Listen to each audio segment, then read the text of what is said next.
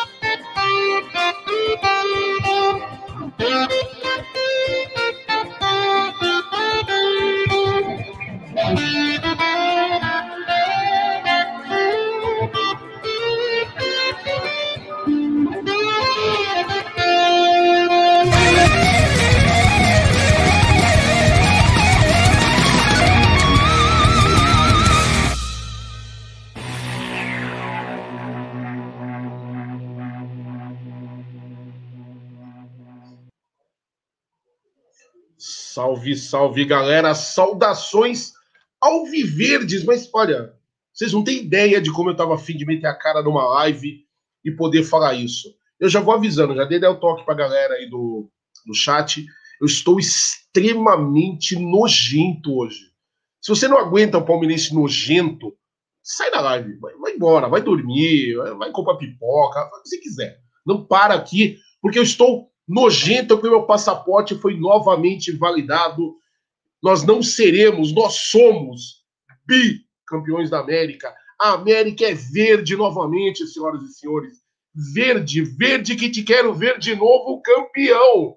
E nós vimos, que delícia.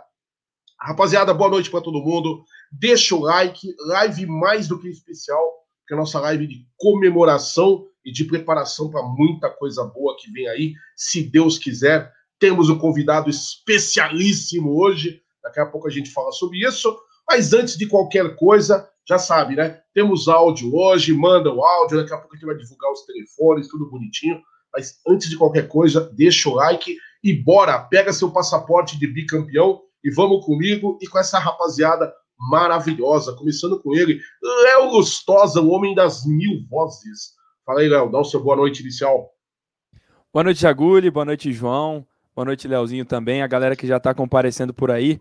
O senhor Aldo Amadei já está aqui enchendo o saco no, no privado, mas depois eu respondo você, Aldão. Estou agora dando boa noite para a galera. E só quem é bicampeão da América vai deixar o like e a inscrição aí a partir de agora, porque Aê. a gente a gente tá um nojo, né? E o que eu mais quero hoje é que apareçam aqui aqueles que sempre aparecem né, nos momentos ruins para dar aquela zoada. Eu quero que eles venham hoje aqui para a gente favor. conversar, bater um papo tete a tete. dizer que o jogo foi feio, é, é o jo... não foi legal. Não, aparece aí. Não, hoje a gente vai debater tudo isso, mas hoje não aparece, Jagulho. Hoje estão chorando no, na cama até hoje, né? E tentando aí com algumas notícias que estão sendo vinculadas é, desequilibrar o Palmeiras de alguma forma. Não, gente, não, aqui não. Aqui é Verdão. E uma boa noite para a galera aí. Fiquem à vontade, comentem. E hoje vamos fazer uma live bem, bem saborosa, eu diria, porque estamos no Mundial e vamos representar esse país. Na verdade, vamos, vamos representar as nossas cores, né? Eu vi hoje a, a entrevista do Felipe Melo com o André Hernan e ele falando: o Palmeiras é Palmeiras. Eu sei que o resto do Brasil não vai torcer pela gente, então a gente vai defender a, as nossas cores mesmo. Boa noite, Sincer... seguimos aí. Sinceridade do Pitbull é tudo. Eu vi isso também, achei sensacional. Vamos dar boa noite para ele também, que é o nosso clone do Scarpa. Só que ele é melhor que o Scarpa, armando, defendendo. E é polêmico, rapaz. Eu gosto desse menino, mas como esse menino é polêmico, bicho? causando na internet hoje. Depois a gente fala mais sobre isso. Nosso querido Léo Barbieri. Fala aí, Léo. Boa noite, Jaguli, Léo Lustosa, nosso convidado João. Prazer estar com vocês mais uma vez, galera do chat. Cara do céu, já chorei tanto, já sorri tanto esses dias. Já chorei até com embarque de avião, pouso de avião. Já chorei com tudo, já sorri com tudo. Tá, tá uma maravilha. Ai, ai, demorou 20 anos, mas conseguimos buscar a América. O Palmeiras, o time, eu acho que é o time que mais é supersticioso do mundo, porque 22 anos depois, no minuto 99, é, são, são tantas coincidências que aconteceram que tornou aquele sábado, dia 30, um momento mágico que não vai desaparecer das nossas mentes nunca. E a gente nunca mais vai esquecer. Momento certo, Breno Lopes, um cara que o Palmeiras também é o, o, time dos gols improváveis, Betinho, Fabiano, Daverson e tantos outros. Então, foi um momento muito único e espero que a gente possa aqui falar bastante desse momento, compartilhar com a galera que passou com a gente a Libertadores inteira, é, compartilhando esses momentos de tristeza, de alegria. E agora estamos aqui comemorando e já pensando no, no Mundial, que é logo ali, domingão, já tem Palmeiras e um provável time, Tigres ou é, Ulsan Hyundai da Coreia do Sul. Tigres ou Tigres, né? Porque eu não sei se vocês notaram, mas o escudo dos caras é idêntico. As mesmas cores, tem um tigre, ah, bom, enfim. A gente já fala sobre isso, porque a gente vai amansar o gato aí. E a gente sempre comenta, a gente sempre fala para vocês. É, teve algumas polêmicas hoje, o Lustosa vai desenvolver isso para a gente daqui a pouco, mas é sempre aquela história. Você não quer ver polêmica, você não quer ver fala vazia, não quer ver bobeira na mídia tradicional? Acompanha a mídia palestrina e a gente fala sempre, tem N opções. Tem aí o Amit 1914, eu faço o, o Palestrizados no, no Mundo Verde, a gente tem o pessoal da Web Rádio Verdão, aliás, parabéns pro Bruno Massa, que narração de gol é aquela, meu? Eu, eu tô até quieto, aí depois eu lembro da narração do, do Massa, volta toda a euforia. Então você tem tanta coisa boa para ver, tem a galera do, do Tifose também, faz um trabalho bacana, tem o Zé lá no MVVC, tem o Fabinho aqui é Palmeira, e tem o nosso palestra, que já faz um trabalho é, ó, bacana há tempos, eu acompanho, sigo lá, porque os caras são muito bons, e nós temos um dos grandes representantes do nosso palestra aqui conosco, nosso convidado mais que especial, o João Gabriel, né, que é só um pouquinho palmeirense, vocês vão entender isso daqui a pouco. João, dá seu boa noite, se apresenta para a rapaziada, se é que tem alguém que não te conhece, né? Para a gente poder começar o nosso bate-papo. Boa noite, gente. Obrigado pelo convite. Cara, é muito bom quando a gente pode juntar a mídia palestrina. Eu sou 100% a favor. É, eu mando mensagens frequentemente para o Bruno quando eu estou assistindo a live do Amit. E acho que é a única forma de fortalecer a, a cena, por assim dizer. Sobre ser palmeirense demais, eu tenho esse defeito, cara. Tenho esse defeito, assim, absolutamente cravado em mim profissional, sim. Estou é, numa posição de, de noticiar, de falar em veículo teoricamente tradicional também. Mas, cara, eu nunca, nunca disfarcei e nunca vou disfarçar nada sobre isso. Acho que se tem alguém que segue, alguém que, que escuta, que lê, é por, por conta da, da, honestidade. Eu já escrevi coisa de Corinthians, de São Paulo, de Santos e sem problema nenhum. E o Léo falou sobre o sábado, sobre o, o voo puta, que coisa patética que eu me senti, que ser humano ridículo que eu, que eu, que eu me senti. Eu, eu, critiquei tanto o Flamengo, eu dei risada, falei, ah, que coisa ridícula, que coisa vergonhosa. E eu tava lá, acompanhando o voo, e com a cara de choro. Eu falei, nossa, que coisa horrorosa. Mas fazer o quê, cara? É, tá na essência. Obrigado pelo convite de novo. Imagina, a gente que agradece, cara. Vamos falar muito aí. E é bacana o que você tá falando, João, que já é um gancho muito legal porque eu, eu, por exemplo, eu não sou jornalista, tenho um respeito muito grande por quem é. Eu acho que o jornalista tem um papel muito importante na sociedade, como, de modo geral. Mas quando a gente está falando de mídia esportiva, eu tenho muita ressalva, porque eu vejo muito cara sendo clubista, e o problema não é ser clubista, porque clubista eu sou, eu adoro o Palmeiras. Você me perguntar, eu costumo brincar com as pessoas, que o pessoal fala assim, ó, qual é que é seu time lá na Espanha? Meu time na Espanha é o Palmeiras. Seu time no Japão é o Palmeiras. Você quer saber meu time na Bessarabia Setentrional? É o Palmeiras. Então, eu sou muito palestrino e eu defendo muito as cores do Palmeiras. Seu time no Catar, qual que é? É Palmeiras. Opa, agora mais que nunca. Só que a gente tenta não ser burro, tenta não se cegar para as coisas.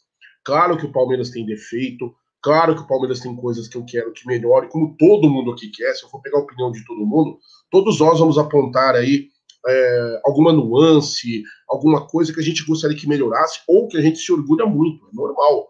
Mas quando o Palmeiras perde porque mereceu perder, não foi melhor que o adversário, eu tenho que chegar aqui e reconhecer.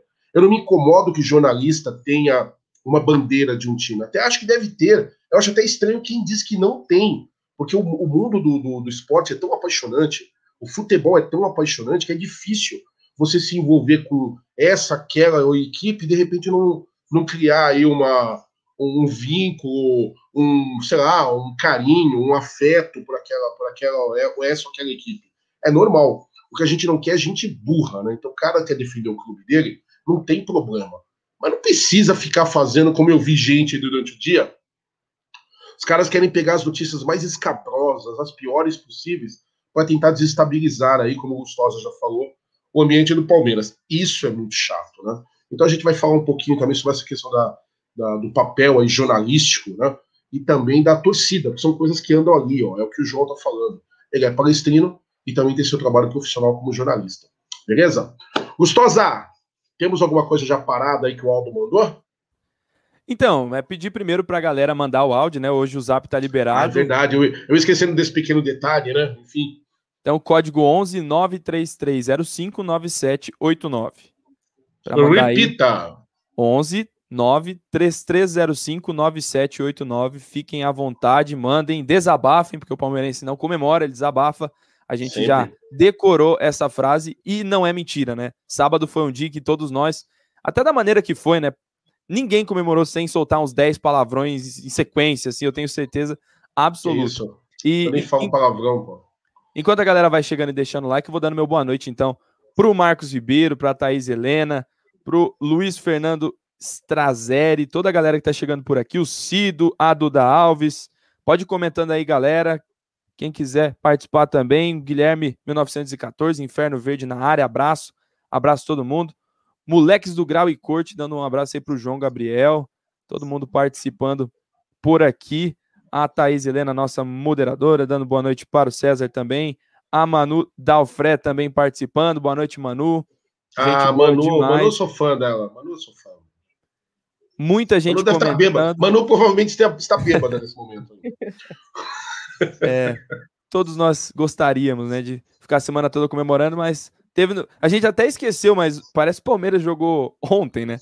Mas jogou mesmo. Pois é. Isso. Jogou mesmo. E nem tava na pauta, parece, né? Nem tava na pauta o jogo de ontem. Mas é isso, gente. Quem quiser também colaborar aí com o super chat, o comentário aparece aqui na tela. Fiquem à vontade e vamos para cima, Jagulha.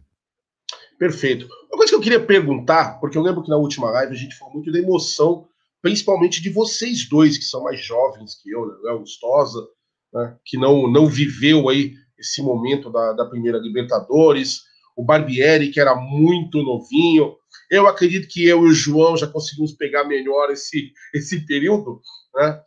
Como é que foi sábado para vocês, galera? Como é que começou? Vocês tiveram algum ritual? Estavam esperando aquele jogo difícil? E fala um pouquinho aí do, do momento de vocês acordarem para ver o jogo, que eu, particularmente, fiquei três dias sem dormir, gente. Depois do jogo, eu cheguei aqui, eu vou contar isso daqui a pouco, mas eu capotei. Fala aí, Barbieri, como é que foi o seu sábado aí? Começou bem? Foi legal? Primeiro que eu nem dormi, falar que eu dormi, dormi uma horinha, se dormir, e já acordei é, pilhado. E aí logo depois daquela tensão e começa a ver vídeo e começa a ver as lives. O Amit fez uma super cobertura desde as 9 horas da manhã e vai, vai. Aí a partir das 3 horas eu fiz uma live com o Fabinho, tava o, o, o Leandro Bafume diretamente do Maracanã, mostrou todos os bastidores, como tava é, eu lá. acompanhei isso aí. Então foi algo muito especial. É, o pré foi A cada minuto que passava parecia uma hora. E aí, quando começou o jogo, aí a tensão veio, mas aí já era uma tensão mais ver o jogo. E aí e passa e passa o tempo e nada de gol, nada de chance, o Palmeiras não rendendo o esperado, o Santos também não rendendo o esperado. E aí aos 99 minutos, aquele gol do Breno Lopes, eu até não acreditei a hora que eu vi, meu irmão estava assistindo comigo, falou gol, eu falei, não foi gol não. A hora que eu vi a bola lá dentro, aí já não tinha mais o que fazer.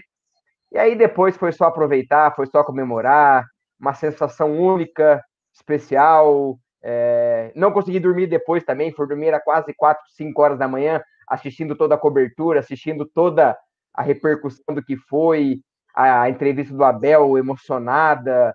Cara, foi um sábado especial. Eu já tinha vivido uma emoção muito particular com a final do Paulista, que para mim era um desabafo depois de 2018 porque a gente esperava muito uma revanche contra o Corinthians e aconteceu esse Sim, ano, do jeito que foi, sofrimento que foi, mas essa Libertadores foi única e eu agradeço tanto porque eu já falei na live anterior, meu primeiro ano de mídia palestrina e poder cobrir esse momento histórico do Palmeiras para mim foi algo espetacular e que com certeza nunca mais vai sair da minha cabeça.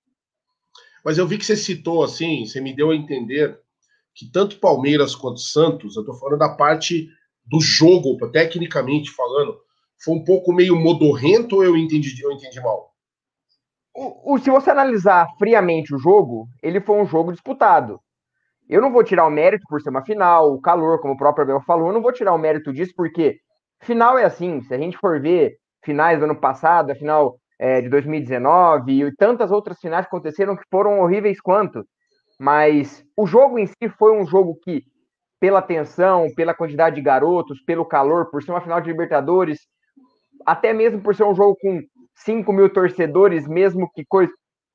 Era o primeiro jogo pós-pandemia, pós-pandemia entre aspas, porque a pandemia continua, mas era um primeiro jogo assim, com um pouco de torcida, existe uma pressão.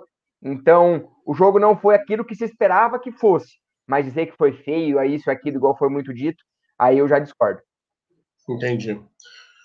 Vamos lá, João, você deve ter tido duas visões né, do jogo, aposto eu. Aquela visão torcedor, é óbvio, né? Todos os quatro aqui com uniformes do Verdão, com muito orgulho, mas você deve ter visto alguma coisa de ordem mais técnica. Então eu queria, eu queria que você me contasse o seguinte: primeiro, como é que foi seu sábado, né?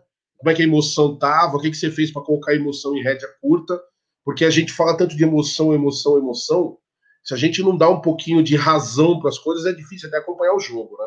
Essa é a grande verdade. Queria que você me falasse um pouquinho aí do seu sábado e a sua visão. Foi esse jogo mesmo horroroso que todo mundo tá falando? Ou a galera tava esperando aí demais ou tá querendo realmente diminuir só o feito do Palmeiras? Cara, eu vou, eu vou até pular etapa do, do sábado, porque eu trabalhei no trabalho da vida real até quase ali no, no jogo, um pouquinho no começo do jogo. Sim. Depois, é, a questão de, de ordem técnica, é, é para mim é muito claro. Tem muitos fatores ali que eles não são levados em consideração e me incomodam bastante. A final única. Por que, que o termo final única ele é desconsiderado? Se você tem dois jogos, você tem condição e tempo de reverter uma situação adversa, certo? Se deu alguma besteira, você consegue ter uma segunda chance. Só que num jogo único, se você errar um lance, acabou a final. Então é completamente compreensível que Cuca e Abel tenham se dedicado a não errar. Faz todo sentido. Faz todo sentido. É, é tática de guerra. Isso começou em 1940. É, to, todo mundo joga e, e vai para a guerra para não errar, para não, não ter baixa. E, e, parece que isso foi desconsiderado e me incomoda, me incomoda mesmo. Assim. Não tem sentido também. que a final seja desmerecida por uma questão dessas. Ah, porque tá. O do Flamengo foi muito, muito diferente. Aquele Flamengo no mesmo dia que ele, que ele foi jogar a final, ele foi campeão brasileiro. Ele estava ele tava sem a, a carga de, de ganhar aquele torneio, aquele momento. Ele já tinha vencido, ele estava tranquilo, ele foi leve para aquela final. E o River estava vindo de 4, 5, é, final, semifinal, título e o raio que o parta. E o Palmeiras não, pô. O Palmeiras carregava 22 anos nas costas. O Santos carregava uma campanha que ninguém acreditava nas costas eu acho que os dois times colaboraram para a situação que, que foi o jogo. É, eu, vejo, eu vejo problema de desenvolvimento, vejo, mas eu coloco muito mais na conta de um que teve mérito em bloquear o outro, um que teve condições de impedir o jogo do outro, do que de falha. Eu acho muito raso o raciocínio. O jogo foi ruim, o jogo teve falha. Não faz o menor sentido. E só para fechar, sobre o meu sábado, eu tive que escrever o relato do jogo, bicho. Que coisa Caramba. terrível. É, é honroso, mas é terrível, porque você assina o primeiro texto do título. É bem legal, né? Eu, eu vou guardar isso sempre. Mas, bicho, a mão tremeu, hein? Nossa. Faço senhora. ideia. Eu olhando pra TV falando: acaba, acaba, acaba, pelo amor de Deus, acabe digitando. Nossa senhora, foi desesperador. Mas foi muito legal. Sensacional. Mas, João, eu queria, eu queria aproveitar a sua opinião com outra coisa também. O pessoal fica falando essa coisa da, da final feia, do, do, jogo não tão disputado. Eu concordo com tudo que você falou, porque a minha visão é essa mesmo. É, o próprio Santos também estava com uma pressão, talvez diferente da nossa. A nossa é o que você falou. A pressão de 22 anos aí depois do título da Libertadores. O Palmeiras percorreu, correu muito atrás desse título. Eu estava muito confiante que vinha, porque eu acho que o Palmeiras se planejou dessa vez para ser campeão. Mas isso é uma coisa que a gente fala daqui a pouco. Mas no final das contas, o Santos também tinha uma pressão, porque afinal de contas a imprensa ficou lá. É o time que teve sanção da FIFA, é o time que alguns até queriam colocar dessa forma, parece que é bonito você não pagar as contas. E eu não estou aqui desonrando o Santos de forma nenhuma, mas o Palmeiras se esmerou de todas as formas para deixar suas contas em dia, não deixar funcionário aí descoberto, honrar todos os compromissos, que é o mínimo que a gente espera né, de, de, de atitudes honestas, idôneas, enfim. Então o Santos também tinha sua forma de pressão. Só que algo me faz crer que tem uma galera que parece que não manja de futebol ou que não acompanhou a Libertadores inteira. Não é possível. Só viu a final. Porque do lado do Santos, o Santos eliminou o Boca. Tá certo que é um Boca bem meia-boca. Talvez é o time mais fraco do Boca que eu tenha visto nos últimos anos. Mas é um time com camisa, é um time que tem, tem peso. Quando você fala que vai enfrentar um Boca, um Boca Juniors, a história muda um pouquinho. Opa, peraí, não vou jogar de qualquer jeito eu tenho que me resguardar. É um Boca campeão, é um Boca que impõe respeito. O Boca tinha eliminado o Racing, que nem essa bola toda, mas o Racing eliminou o Flamengo, que era um dos, dos postulantes a título da Libertadores. Vamos lembrar que o Grêmio também, também sofreu na mão do Santos, foi eliminado. Esse caldo de coisas do outro lado, ah, todo mundo ficou naquela, ah, o Palmeiras é sorte, o Palmeiras é sorte, mas o Palmeiras eliminou simplesmente o melhor time da América no momento. Aí eu te pergunto, João, todas essas coisas, somando todos esses detalhes, o pessoal tá com algum problema mesmo de entender futebol, não viu os jogos e quer tirar uma onda? Ou realmente, talvez a história da pandemia, assim, a torcida no estádio, o pessoal esqueceu e deu. Eu não digo para final, mas tirou um pouquinho da importância do que é a Libertadores para todos esses clubes? O que, que você acha? Cara, eu sou. Eu, eu, tenho uma teoria, assim, sobre jornalismo, no caso, que eu converso com o pessoal mais novo quando pergunta tal. Que para você falar de um clube, você tem que conversar com quem torce pelo clube. Sempre. Todas as vezes. Porque quem torce pelo clube assistiu Série B, assistiu estadual, assistiu o time desgraçado da vida, sabe os sonhos e sabe as dificuldades. O torcedor entende. Porque ele tá lá, porque ele tá na arquibancada, porque ele tá no dia a dia, ele não tá na hora do jogo, ele tá sempre. Assistir o jogo é muito fácil. Toda TV tem, tem, tem pós-jogo, tem mesa redonda, isso é muito tranquilo. Mas no dia depois, ou no dia antes do jogo, aí ninguém tá, né? Aí muito pouca gente tá. E no caso do Santos, é, eu tenho uma relação próxima do Santos. Tenho muitos bons amigos e caras que são determinantes para eu virar jornalista que, que trabalham ali, que são do Santos. E, e eles carregaram a, a, coisa do impossível. Era uma campanha do impossível. O time estava completamente largado, largado, sem presidente, sem direção, sem nada. Então, para eles, era um episódio a mais do impossível. Eles estavam é, na final para concretizar um negócio que, cara, era, era de cinema. Se o Santos ganha Libertadores, era de cinema. É, era um negócio inacreditável. O Palmeiras era processo, no meu ponto de vista. Era sequência. Você joga uma, duas, três, quatro, semifinal, semifinal, chega na final e ganha. É assim que a coisa acontece. Não foi um acaso, foi um processo. E, e, e no caso do Palmeiras, ele coroa um trabalho, né? ele fecha todo um, um, contexto.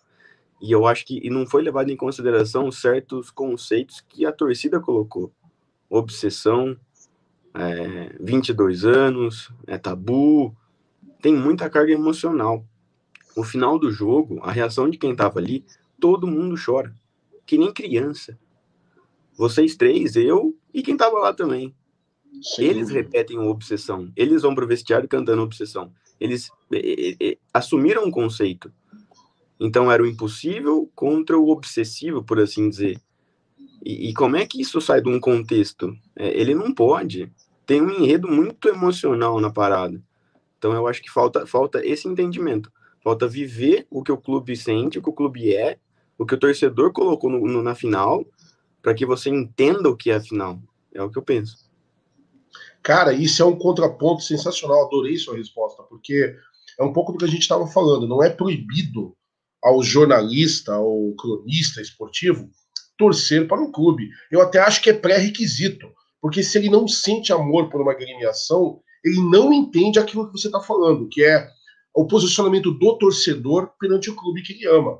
Essa obsessão que você falou que foi criada pela, pela torcida é um fato. Agora, o cara que não entende isso, eu acho que ele não está pronto para poder avaliar coisa nenhuma, porque para mim foi uma das finais mais disputadas que eu vi de Libertadores. Só que ela foi disputada não é na bola, dando carrinho, dando porrada, foi um pouco do, do psicológico e um pouco no fora de campo, que é o que você falou. Parabéns ao Santos, eu, eu tenho respeito pelos meus adversários, ainda mais quando eles têm dignidade. A única coisa que eu não gostei, mas também sei que não parte da diretoria do Santos, ou pelo menos dessa vez não partiu. Aquela historinha de pôster antes da hora, camiseta dos 4%, e foi 4% para o Santos e 6% para nós. E aí? O que, que, que mudou? E foi de uma pesquisa muito isolada que os caras pegaram e quiseram fazer um carnaval. Mas tirando esse detalhe, todo respeito com o que você falou, o Santos largado, o Santos sem, sem comando, e os caras se superaram para estar na final. Então eu acho que foi uma final extremamente disputada. A questão é que os níveis da disputa, muita gente parece que ou não viu ou ignorou. Mas enfim. Meu caro Gustosa, estava falando aí na semana passada que não tinha visto a Libertadores, né? Como é que é ganhar a Libertadores, que eu não vi, mas eu sei que foi uma emoção muito grande, porque todo mundo fala. Então me conta aí, o que, que o menino Gustosa tem agora a dizer da Taça Libertadores da América? Pegou gosto? Tá querendo outra já? É, cara, eu nasci 17 dias depois da Libertadores de 1999, né? Inclusive eu Isso é- com essa- Isso é que é trauma, chamou- o cara contou até os dias. É, Eu contei, eu contei. Mas você me chamou de menino, eu fiquei imaginando os garotos do nosso elenco que ganharam essa Libertadores, né? Alguns até mais novos do que eu e que não tinham essa. Não tem. Eu acho que o Palmeiras ainda no elenco não tem noção do que eles fizeram e é uma teoria Eu que eu tenho tenho. certeza. E eu acho que vai demorar certeza. um bom tempo para eles assimilarem o que aconteceu. Mas eh, sobre a minha reação, obviamente, a gente assistiu aqui em família, cara, e foi um dos momentos mais fraternos que o Palmeiras pôde proporcionar. Eu descobri até como meu pai virou palmeirense nesse dia, ele me contou, porque meu avô é Ah. santista, o pai dele era santi é santista. E eu perguntei como é que foi, e ele falou: "Caramba, eu tô pensando agora. Eu acho que foi um professor de educação física que me contou a história do Palmeiras e eu acabei me apaixonando pelo clube. Então, assim, é, olha como, como foi pequena e grandiosa a situação, poderia só ser uma conversa. E eu poderia não ser palmeirense hoje e estar chorando do outro lado, porque. Chorando não, porque eu chorei desse lado também, mas poderia estar lamentando do outro lado, né? E foi um dia especial por todos esses, esses, esses sentidos. E a minha sobrinha, inclusive, estava por aqui, ela tem 11 meses e já tem mais títulos que o São Paulo, e além disso, ela não perdeu nenhum campeonato. Ela não perdeu Muito nenhum bom. campeonato, porque ela tá disputando o Brasileirão ainda. Mas eu quero falar do jogo também. Eu acho que vocês foram muito assertivos aí no que vocês comentaram. E eu, me, me pega bastante a questão do que é belo. Né? Qual é o conceito de beleza das pessoas? Porque você pode falar que o jogo não foi plasticamente bonito, não teve lances de perigo a gol muito contundentes. Isso eu vou concordar. Mas isso faz um jogo ser feio, né? Ou utilizaram da palavra Falou feio para falar que não houve conteúdo? Porque quem fala que não houve conteúdo no jogo é cretino. É ma- mau caráter e tá com má vontade de analisar o que aconteceu. Porque o que o Boca e o Grêmio deram ao Santos, o Palmeiras teve a estratégia e a competência de não dar, que foi espaço a Marinho, Soteldo e Pituca. O Palmeiras anulou esses caras. E isso também é belo. Isso também é estratégia. Isso também tem que estar na prancheta na hora de analisar, né? E eu acho que, sinceramente, é, existe o peso de algumas pessoas analisarem alguns jogos e a opinião sentimental sobre tudo que foi construído e se tem de bagagem entra um pouquinho na mesa. E, e, o Palmeiras, nesse ponto, teve a melhor campanha da Libertadores, teve um jogo estratégico que beirou a perfeição, na minha concepção, e venceu a Libertadores. Como que a gente faz para dar uma desviada de todos os méritos? Vamos falar que o jogo foi feio, vamos falar que o público estava no estádio, sendo que não foi uma medida que o Palmeiras é, chancelou, porque a Comebol convidou muita gente, o Palmeiras tinha direito a parte desses convites, e eu fico fazendo um exercício aqui na minha concepção. E se fosse ao contrário? E se o Santos fosse o campeão? Qual seria a narrativa? Um time desacreditado, com pouco investimento, que venceu um time fracassado com muito investimento. Então é, é simples e pontual. É, o palmeirense tem que se basear na própria análise. E o João foi muito feliz quando falou: as pessoas que analisam futebol têm que analisar o contexto, e o contexto é a torcida do Palmeiras. O que a torcida do Palmeiras achou? E eu pergunto à galera do chat: foi feio? Foi horrível? Alguém saiu reclamando? Caramba, não tivemos 10 finalizações a gol, que absurdo. Eu falo para vocês, era belo quando a gente jogava com o Roger Machado, porque ele tinha uma ideia de jogo muito contundente, mas não vibrava o Palmeiras. Era belo, inclusive, em alguns jogos com o Mano Menezes, que fez um 3 a 0 no São Paulo, mas no trabalho não vibrou Palmeiras. E dou o contraponto. Não era tão belo assim com o Felipão, mas vibrava Palmeiras. Então o Belo tem algumas. Até o Belo é palmeirense. Né? Falar, falando do Belo, o e Belo é, feio. é palmeirense. E é e feio. É feio. Contradições da vida. Mas para todo palmeirense foi. E para mim, né? Porque eu vivo após 99, o momento mais belo da história da Sociedade Esportiva da Palmeiras foi dia 30 de janeiro. E isso para mim não tem um, desculpa, não tem ninguém e eu vou até trazer aqui à tona, eu imito ele, mas eu não farei? Não tem cabelinho e tique nenhum que vai me dizer o que é belo e o que não é. Eu defino. Eu sou o palmeirense que ganhei o título. Então é ponto, é isso. Acho que o palmeirense se incomoda até demais. É melhor deixar falando sozinho. Fala com as paredes, fala pro seu público, porque a, a necessidade é de tirar o mérito, porque anteontem outro, outro clube ganhou. E foi mais legal. Para quem? Para quem foi mais legal? Esse é o ponto para mim. Eu acho que o palmeirense incomoda tanto que algumas coisas viraram mantra, né? E agora dizer que a Libertadores é um torneio feio, final feia, é a desculpa para alguns, né? Só que eu penso, meu caro Gustosa, que a beleza está nos olhos de quem vê e no coração daquele que sente. Eu estou me sentindo extremamente feliz. Eu vou contar um segredinho para vocês. Eu participei da transmissão aí da, da, do Amit 1914. Queria agradecer demais Aldo Jeguarino, nosso querido Egídio lá da Tifose. Passei horas ali muito legais com esses caras. E eu consegui segurar um pouco do meu nervosismo. Eu estava muito ansioso pro jogo, confiante, mas extremamente nervoso.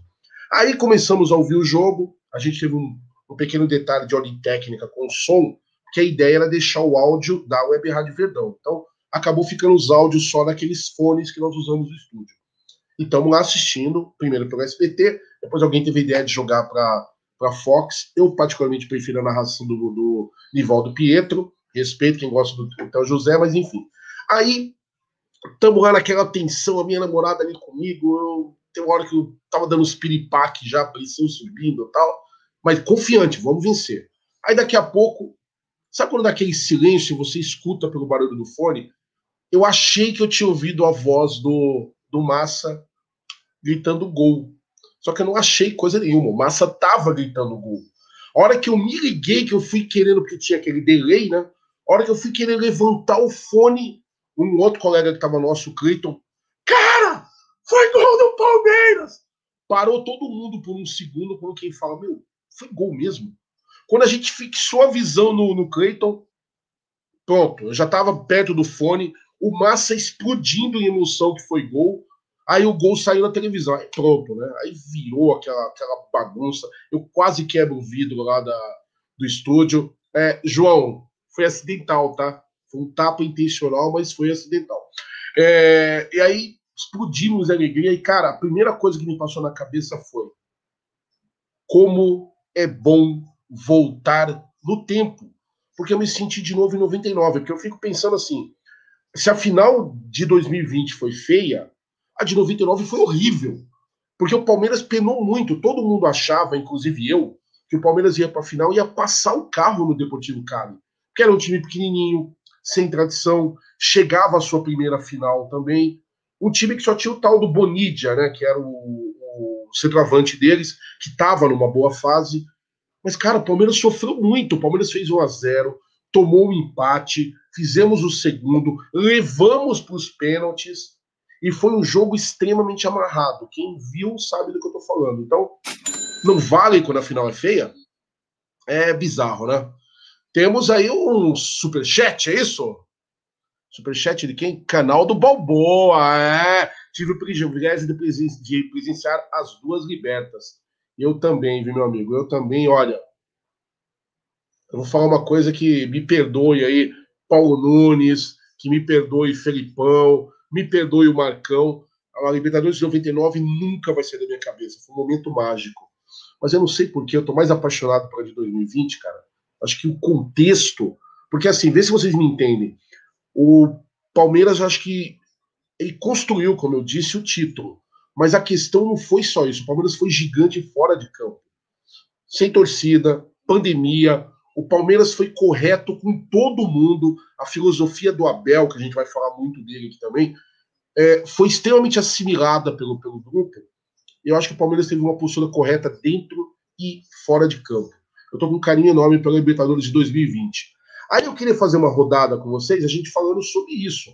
Falando do o que, que é diferente nesse, nesse Palmeiras do Abel. Porque eu, sendo muito sincero com vocês, acho que o Palmeiras é um time extremamente competitivo, mas não é o Barcelona da Pompeia, não é o Real Madrid da Água Branca, não é o melhor time do planeta, mas nem em sonho. Mas é um time que tem superado adversários, tem superado situações muito difíceis. João, conta pra gente na sua concepção. O que tem esse Palmeiras do Abel Ferreira que os outros times não têm? Cara, é, é, um termo complexo de usar, mas eu acredito muito nele. É fé. Eu acho que é um time de muita fé na vitória, fé no processo, fé no que o professor fala. É, é um time que acredita muito, que, que internaliza todos os conceitos. Eu acho muito bonito. Na, no vídeo de bastidores da final, o Abel diz sobre todos somos um, que é uma, uma frase que ele vem usando há muito tempo. E todo mundo repete, não por repetir, repete com gosto, sabe? Repete com vontade, com convicção. Só João, que. Só para só contribuir, eles entram no aquecimento com cara de campeão. Eu não sei se Sim. vocês lembram, o William comemorando entrar no aquecimento, cara. Aquilo lá eu olhei, eu falei, tem alguma coisa diferente. Sim. E, e tem um. Fora a, esse é um time de fé, mas no sentido de acreditar nas coisas, eu acho que é um time de muita convicção mesmo. E eu cobrei horrores do Luxemburgo daquele trabalho que ele tivesse convicção. E eu acho fundamental. Hoje, se um cara errar, ele não vai é, encerrar a passagem dele, sabe? Ele não vai sair do jogo. Ele não vai ser escanteado. Ele vai, vai ter insistência naquilo lá. A partida do Danilo contra o jogo de volta do River foi muito abaixo. Contra o Santos, ele foi um monstro. Mas um monstro o que esse menino jogou é uma enormidade. E não só, todo mundo ali. É, é, eu não acho o Palmeiras nem o melhor time do Brasil, inclusive. Se, se eu for parar para pensar, eu não acho. Nem do Brasil. Só que e, e, todos esses fatores eles levam a um time campeão. Eu acho que melhor, os melhores times do, do mundo, do Brasil, da, da esquina, nem todos foram campeões. Poucos foram. Eu acho que tem uma diferença enorme entre um, entre um time muito bom e um time campeão. Esse time do Palmeiras ele é campeão. E, esses meninos é, subiram degrau a degrau da base ganhando o tempo todo campeão, 17, 15 e depois todas as categorias de base até o 20 e chegaram no profissional ganhando do Corinthians e agora ganham a Libertadores. Então esse time foi construído para ganhar. Eu acho que esse é o ponto. É um time que gosta da vitória, que cresce no jogo grande, que não tem medo daquilo lá. É, é bem legal. João, você colocou uma coisa que eu achei sensacional. É, é o que eu falei, eu acho que o Palmeiras já vinha se preparando para Libertadores, para ganhar Libertadores há tempos. Só que eu estava me prendendo exatamente na situação que você já tinha citado também, que é de para poder ganhar um torneio, você tem que estar presente no torneio. Então você disputa uma vez, disputa uma segunda, disputa uma terceira, vai pegando casca, vai pegando cancha, vai apanhando, vai amealhando experiência, e uma hora, meu amigo, vai batendo na trave, uma hora bate na trave, a bola entra. Essa é a verdade. E foi o que aconteceu com o Palmeiras com muito merecimento. Só que você está me lembrando que a gente tem um time formado por garotos que vem de uma base muito vitoriosa, que é a base do Palmeiras. A base do Palmeiras em 2018 quebrou recorde de títulos. E é o atual campeão em várias categorias, não é uma ou outra, não, são várias.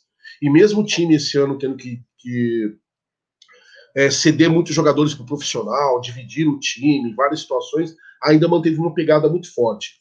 Só que agora eu te pergunto, dá para a gente colocar em porcentagem aí o que é contribuição da base do Palmeiras e o que é o Abel Ferreira, ou até o Cebola, que eu acho que começou um trabalho muito bom também, lapidando essa garotada? Você consegue dimensionar isso?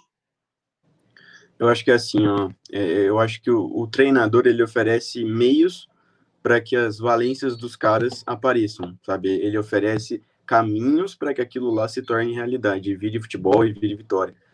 Eu tenho um exemplo que é o Marcos Rocha. É, é, é um negócio assim que, que eu paro e penso e faz todo sentido. O Marcos Rocha, em, em num jogo contra o Sport Recife, ele tem todas as chances de fazer uma partida horrorosa. Muito ruim. Ele pode errar tudo. Mas vai ver numa final. Espia lá o que ele fez na final. É de uma calma, é, uma, é de uma concentração, é de um entendimento de onde ele está enorme, enorme. Então você junta esses meninos que não tem medo de nada, nada.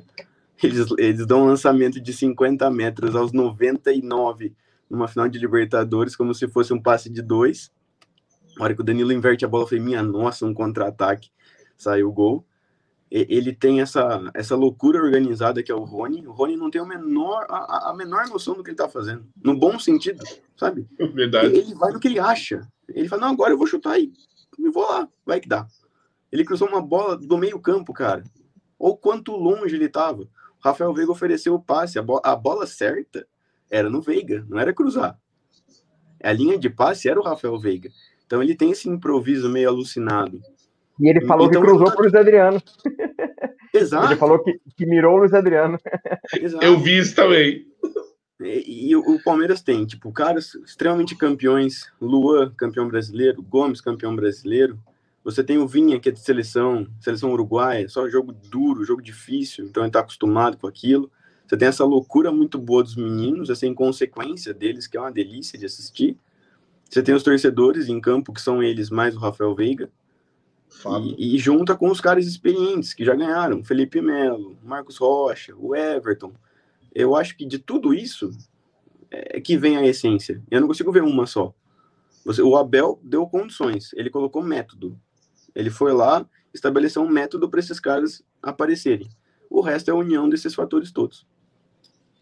Então, na verdade, é, é a letra P que está comandando mesmo. Né? P de Palmeiras, P de perseverança, P de fé. Sim, eu escrevi fé com PH com licença poética, tá? Claro. Muito legal. Sensacional. Eu, eu, eu por favor, eu continue. Tava, eu, eu tava numa live do nosso palestra. Na, cara, faltava 15 minutos para começar o jogo contra o River. Pintou a notícia que o Luan tava fora. O Luan, né? O Luan tava fora. Entrou, jogou Sim. o Alan. E entrou aquele desespero na live, ah, agora ferrou, não sei o quê. Eu falei, bicho, é, as grandes histórias estão aí, né? São nesses momentos que aparecem as histórias mais loucas. Eu tava com essa camisa e eu ainda fiz, tipo, fiz esse gesto. Eu falei, cara, ela joga, né? Ela, ela vai jogar. E quando ela joga, pode acontecer de tudo. Sensacional, sensacional. Só dando uma paradinha, porque teve um super chat do João Paulo Alves dos Reis e Cristo. Boa noite. Aquele time de 99 com certeza faria frente a esse Bayern. É, mas eu vou te falar que eu acho que o time de 2020 também pode fazer. Gente vai falar sobre isso, perspectivas, possibilidades. Mas eu quero ouvir o Barbieri agora. Barbieri, o que a gente estava falando aí, qual é o, diferencial do Palmeiras para você? Você bem já respondeu isso em outros programas, mas você não tinha respondido isso ainda campeão da Libertadores. Só, só, um pouquinho que tem gol do Ceará contra a Gambazada e a gente tem que ressaltar, é gol do Ceará. Então peraí, então peraí que na minha TV tem delay e o gol não saiu ainda. Quer que eu narre? Foi de escanteio? escanteio pro Ceará. Ô, juiz, vai, sai daí, juiz. Escanteio, bola alçada na área, subiu de cabeça. Hum, e foi peru do Frangácio! Gol! Te cuida, Bruno Massa. A cara do Cássio é impagável. Não, mas é sério, gente. Vocês não estão. Quem tá assistindo entendeu o que eu tô falando. Foi peru mesmo. Cara, eu não entendo o que os caras chamam. A cara aí, tanto do A Cássio. cara aí, É essa, é essa, é essa cara exata. Meu, ele não vai pra frente pra pegar a bola. Ah, enfim, vamos falar de, vamos falar de gente campeã. Então, é, Barbieri, me conta aí, que agora você é campeão da Libertadores, qual é o diferencial desse Palmeiras do Abel Ferreira? Qual é a mágica?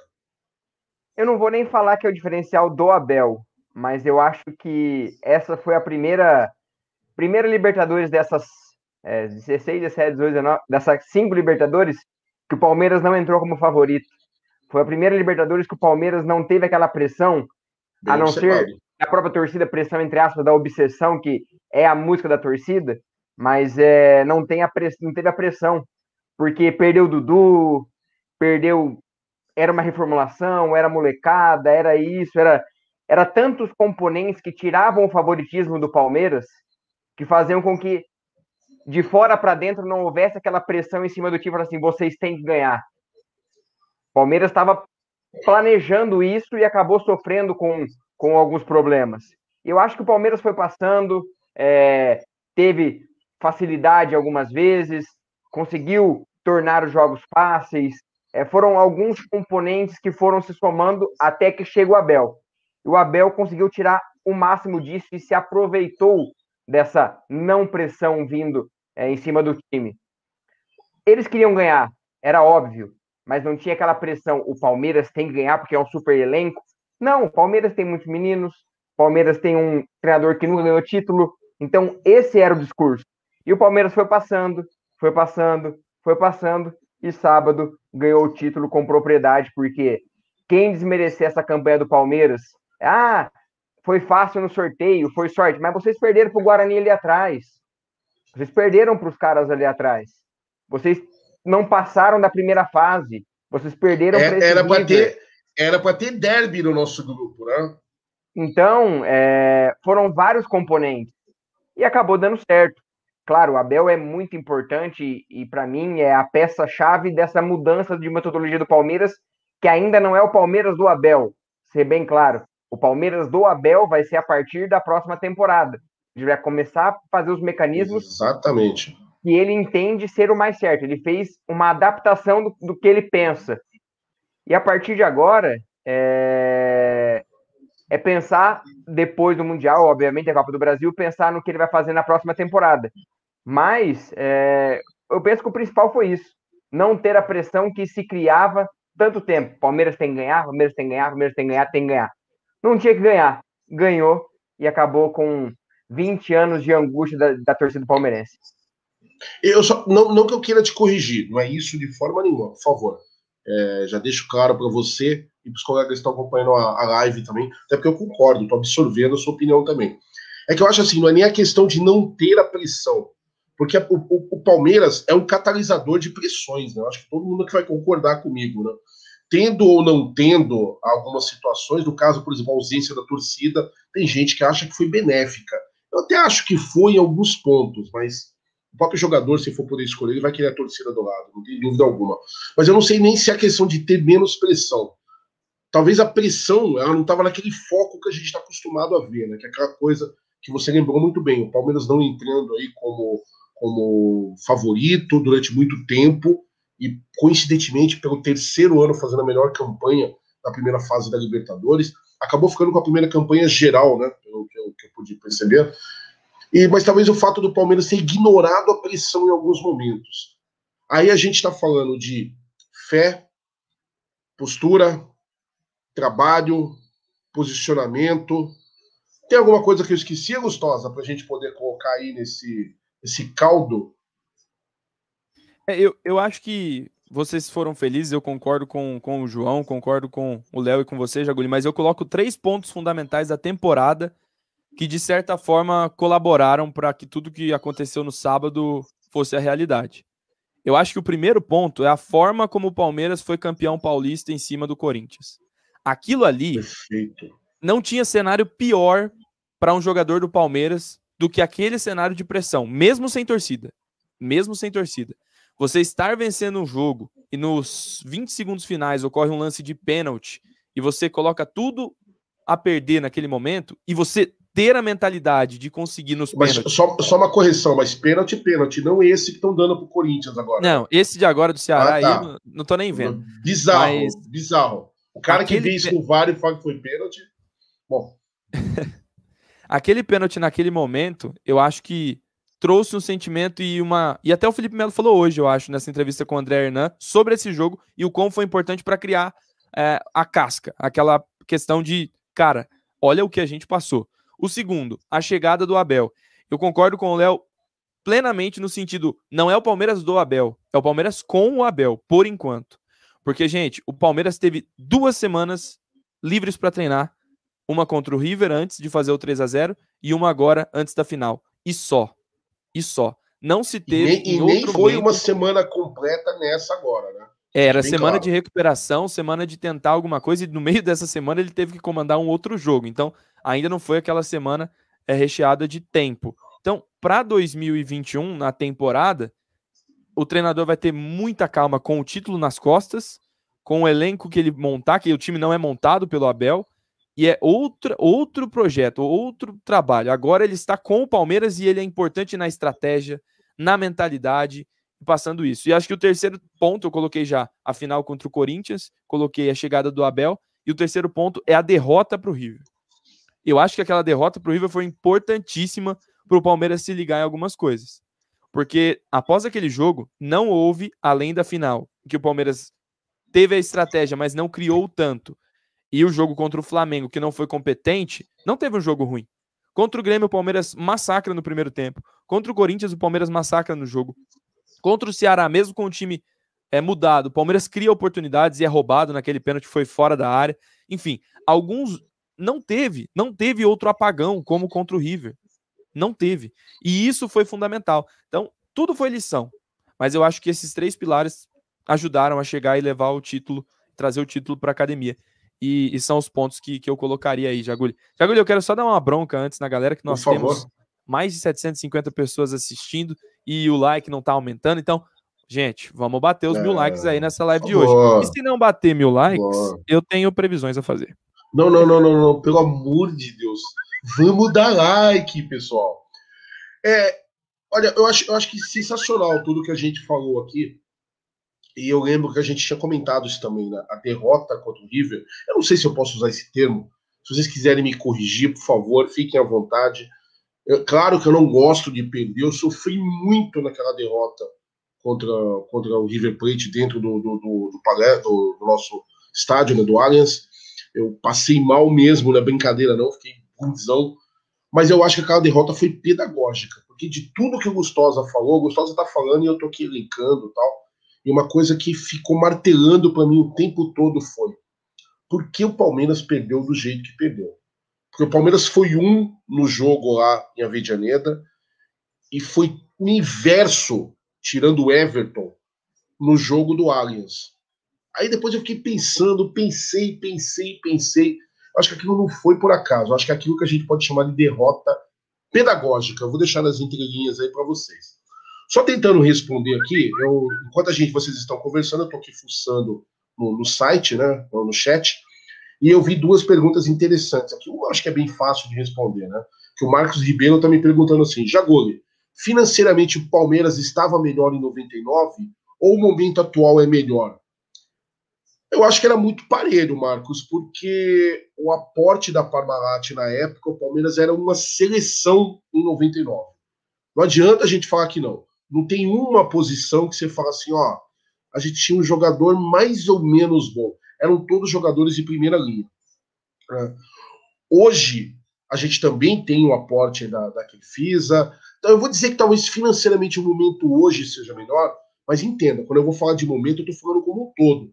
Porque o Palmeiras tem muita renda no Allianz Parque, o Allianz Parque é um ponto é, diferencial na, na história também, apesar da gente não estar usando, a pandemia, aquela coisa. Eu vou ficar ali no, no meio termo, que eu acho que hoje você tem valores maiores para o futebol. O futebol é muito mais caro hoje do que era em 99. E olha que 99 já era muito caro. Lembrando que o Palmeiras foi o primeiro time brasileiro a pagar salários de, de em nível europeu, né? Os salários eram muito altos. mas era, é o, talvez por estrelas, o Palmeiras tinha um time melhor em 99, não tão estrelado quanto é em, em 99, agora quanto é em 2000, 2020. Talvez a gente esteja nesse período um pouco abaixo desse quesito, mas eu acho que em matéria de investimento e financeiramente é parelho. O Palmeiras hoje tem uma estrutura muito boa também. E aí uma outra pergunta também, que essa eu quero partilhar com vocês, porque eu não sei a resposta exata. Qualquer colega se apresenta, por favor. O Toy Boss está me perguntando para a gente assim: falem sobre Emerson Santos. Tá contundido mesmo? Eu sei que ontem parece que ele saiu sentindo né, do jogo, né? Jogo que nós empatamos em 1 a 1 contra o Botafogo, jogo para cumprir tabela. Alguém sabe me dizer se ele realmente está aí de molho? Ele, vi, ele viajou. Ele viajou e deve fazer a recuperação. Provavelmente, se tudo correr bem, à disposição para o jogo de domingo. Você sabe exato qual foi a contusão, João? Cara, o núcleo de saúde e performance não divulga. É, eles, eles nunca abrem o, o motivo exato. O que a gente conseguiu tirar na base da, da marra foi que não é tão sério. A princípio não é tão sério. Que ótimo. Porque o Emerson Santos, que já foi criticado, acho que por todo mundo aqui. Eu só não vi o João, se o João criticou ele, não tenho certeza. Mas os outros três aqui já criticaram, com certeza. Eu o... também. Era, era engraçado que a gente criticava sem ter visto, né? Porque não tinha, não é, tinha um corte é grande pior, de é, jogo. Essa é a pior parte. Eu acho que ele tem jogado bem, o que vocês acham? Acho que tem mostrado desenvoltura ali. Até o Abel colocou ele num jogo aí que ele atuou como volante, né? E eu acho que foi bem. Cara, eu, eu acho que o exemplo do, exemplo do Emerson é assim, categórico sobre a questão do não desistir. É, o Emerson comete um erro horroroso contra o América Mineiro numa semifinal de Copa do Brasil. Um jogo Sim. grande, jogo perigoso, jogo decisivo. Em tempos normais, o cara que erra um lance desse, ele tá cancelado, né? Obviamente, o cara tá fora, ele não vai voltar mais. Primeira atitude do Abel no próximo jogo, o Emerson Santos de volta ao time. É postura, é liderança, é comando. A gente pode não ter o, todo o conceito tático do Abel, mas que a gente tem a postura do Abel e sua integridade, a gente tem. É, eu, eu vejo o Abel um pouco eu não queria usar o termo psicólogo, né? Porque vai para o outro lado. Eu, eu, vou, eu, vou, ainda criar um termo, mas o que eu estou querendo dizer para vocês é, é gestor, assim, né? É gestor, o cara, mas ele é além disso, João. Não é, a palavra não é só gestor. Porque ele, ele parece que ele tem controle sobre tudo que ele tem de recurso humano ali dentro do clube. É impressionante. Parece que ele sabe como o jogador pensa, ele sabe qual é a, o ponto ali que o jogador está preocupado, que o jogador é, precisa de, de, auxílio, precisa de uma atenção melhor. Ele sabe que cordão puxar para otimizar o trabalho do, do, do, jogador. Eu acho sensacional. E não é diferente com o Emerson Santos, né, eu acho que não é um grande jogador, nada disso. A gente não vai aqui dizer que é o novo Luiz Pereira do, do palestra, porque não é mesmo. Mas ele dá uma condição para o jogador atuar sem aquela pressão. Acho que é isso que o, que o acho que nesse ponto que o Barbieri está chegando, né? Que é aquela coisa do cara jogar.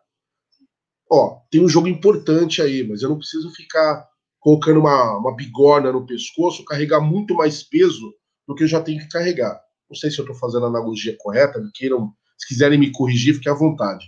Mas o, áudios, o Abel, hein? por favor, tem uma boa sequência de áudio? Vamos ouvir alguns? Vamos ouvir, vamos ouvir a galera. A galera já está comentando por, por aqui. Quem quiser também mandar, vou deixar aí no cantinho da tela lá, ó. Mande seu áudio 11 93305 9789. Vamos para esse primeiro bloco aqui, começando com a Luana de São Paulo. Boa noite, galera da MIT 1914. É, é a Luana aqui de Guarani São Paulo. que vocês acham que vai passar amanhã às 11 horas da manhã para enfrentar o Palmeiras no domingo? Tigre ou Ilsa Hyundai? Já vamos responder. Vamos arrancar desses caras aqui. Tem mais aí, Gustavo? Já já a gente Quer responder já? Aí. Ah, acho que é mais fácil. Alguém vai se aprofundar muito no futebol do Yusan aí. Eu nem sei Se eu falar, falar que eu conheço qualquer coisa dos caras, eu sou um baita do mentiroso. Então eu vou pelo histórico para aquilo que eu conheço. Eu queria o time. É, eles são coreanos, né? É isso mesmo? Eu queria o time coreano, né? Apesar de não conhecer. Mas alguma coisa me diz que vai dar time. Os caras são melhores. E aí, João, o que, que você acha? Não tem nem discussão, bicho. Ali é saber quanto que vai acabar, se 3, 4, 5. eu que tentei ser humilde, Ju, já chegou metendo o pé já. Então. Não, não tem, não tem quando eu não posso mentir. Não dá. Não é O time verdade, horroroso, fato. assim. O time coreano não muito jogou muito na temporada. Não jogou. É, muito, Teve um muito jogo. fraco. Muito, muito fraco. Sério, eles nem tiveram jogos? O primeiro jogo é Não contra tem o calendário. em 2021. Nossa, pelo amor Não de tem Deus. calendário. E aí, Barbieri, vai, vai dar o. Vai enterrar ou vai dar uma chancezinha pro, pros coreanos? Vou só fazer uma. falar um pouquinho do- dos dois, né? O Tigres tem um treinador que é brasileiro, o Tuca Ferretti, tá há 10 Isso. anos lá, é, tem um dos maiores orçamentos do México, é um baita time, só que é a primeira vez que ganhou a, a Conca Champions, é a primeira vez que ele vai pro Isso. Mundial, então é um. O Gignac tá lá, né? Tá, é o atacante deles, é o craque, e eles têm do- dois desfalques, um é o Nico Lopes, é ex-internacional, e mais um que eu não lembro o nome certinho, e tem um jogador conhecido aqui no Brasil, que é o Rafael Carioca, que era do, do Atlético, Atlético Mineiro. Mineiro. E o time coreano é, perdeu o principal atacante, o Júnior Negrão, que foi vendido pro mesmo time do Eric, ele tinha feito 40 e poucos gols, se eu não me engano, e fez os dois gols da final. E, e, na, e na campanha, eles ganharam do time do Iniesta e do time do Renato Augusto. Então, é, foram campeões em cima desses times que são- eram mais badalados.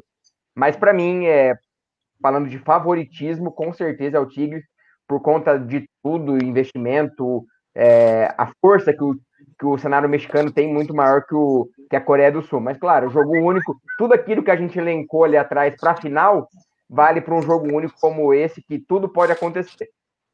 Barbieri, eu já falei hoje que eu sou seu fã. Te amo. Eu sou seu fã, pelo amor de Deus, cara. Eu não sei nada do time dos caras. Tô tomando uma aula aqui. E um comentário engraçado, o Márcio Salco tá falando assim, na boa, o Tigres não passa de um Ceará melhorado. Sacanagem isso aí. Acho que não é bem por aí, não, mas enfim. Manda mais áudio aí, ó, Gustavo. César Augusto de Ponta Grossa, conterrâneo aqui do Paraná. Opa! Fala galera, Domite, Léo Lustosa, Jogole aí, o Gabriel, pessoal do Info Palestra aí.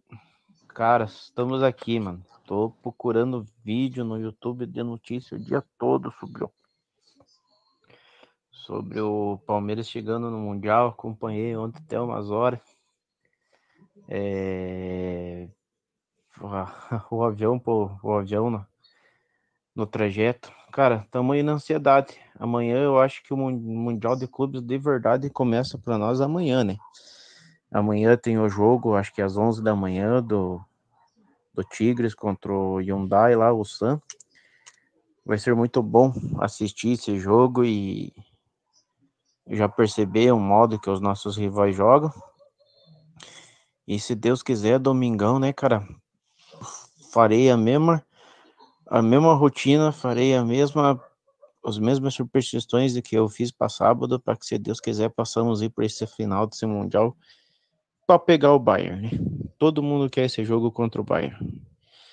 Mas primeiramente, com a graça de Deus aí, a força e capacidade desses caras e vamos fazer história domingo, tá? abraço, pessoal, boa live para vocês aí. Capacita, senhor! Capacita, senhor! Por favor. Tem mais aí, Gustoso? Tem, tem o Marcos de Tapetininga. Tem Manda. mais três áudios aqui, a galera tá participando bastante. Beleza aí, esvazia aí. a todos do Amit. Aqui é Marcos, Eita Pitininga.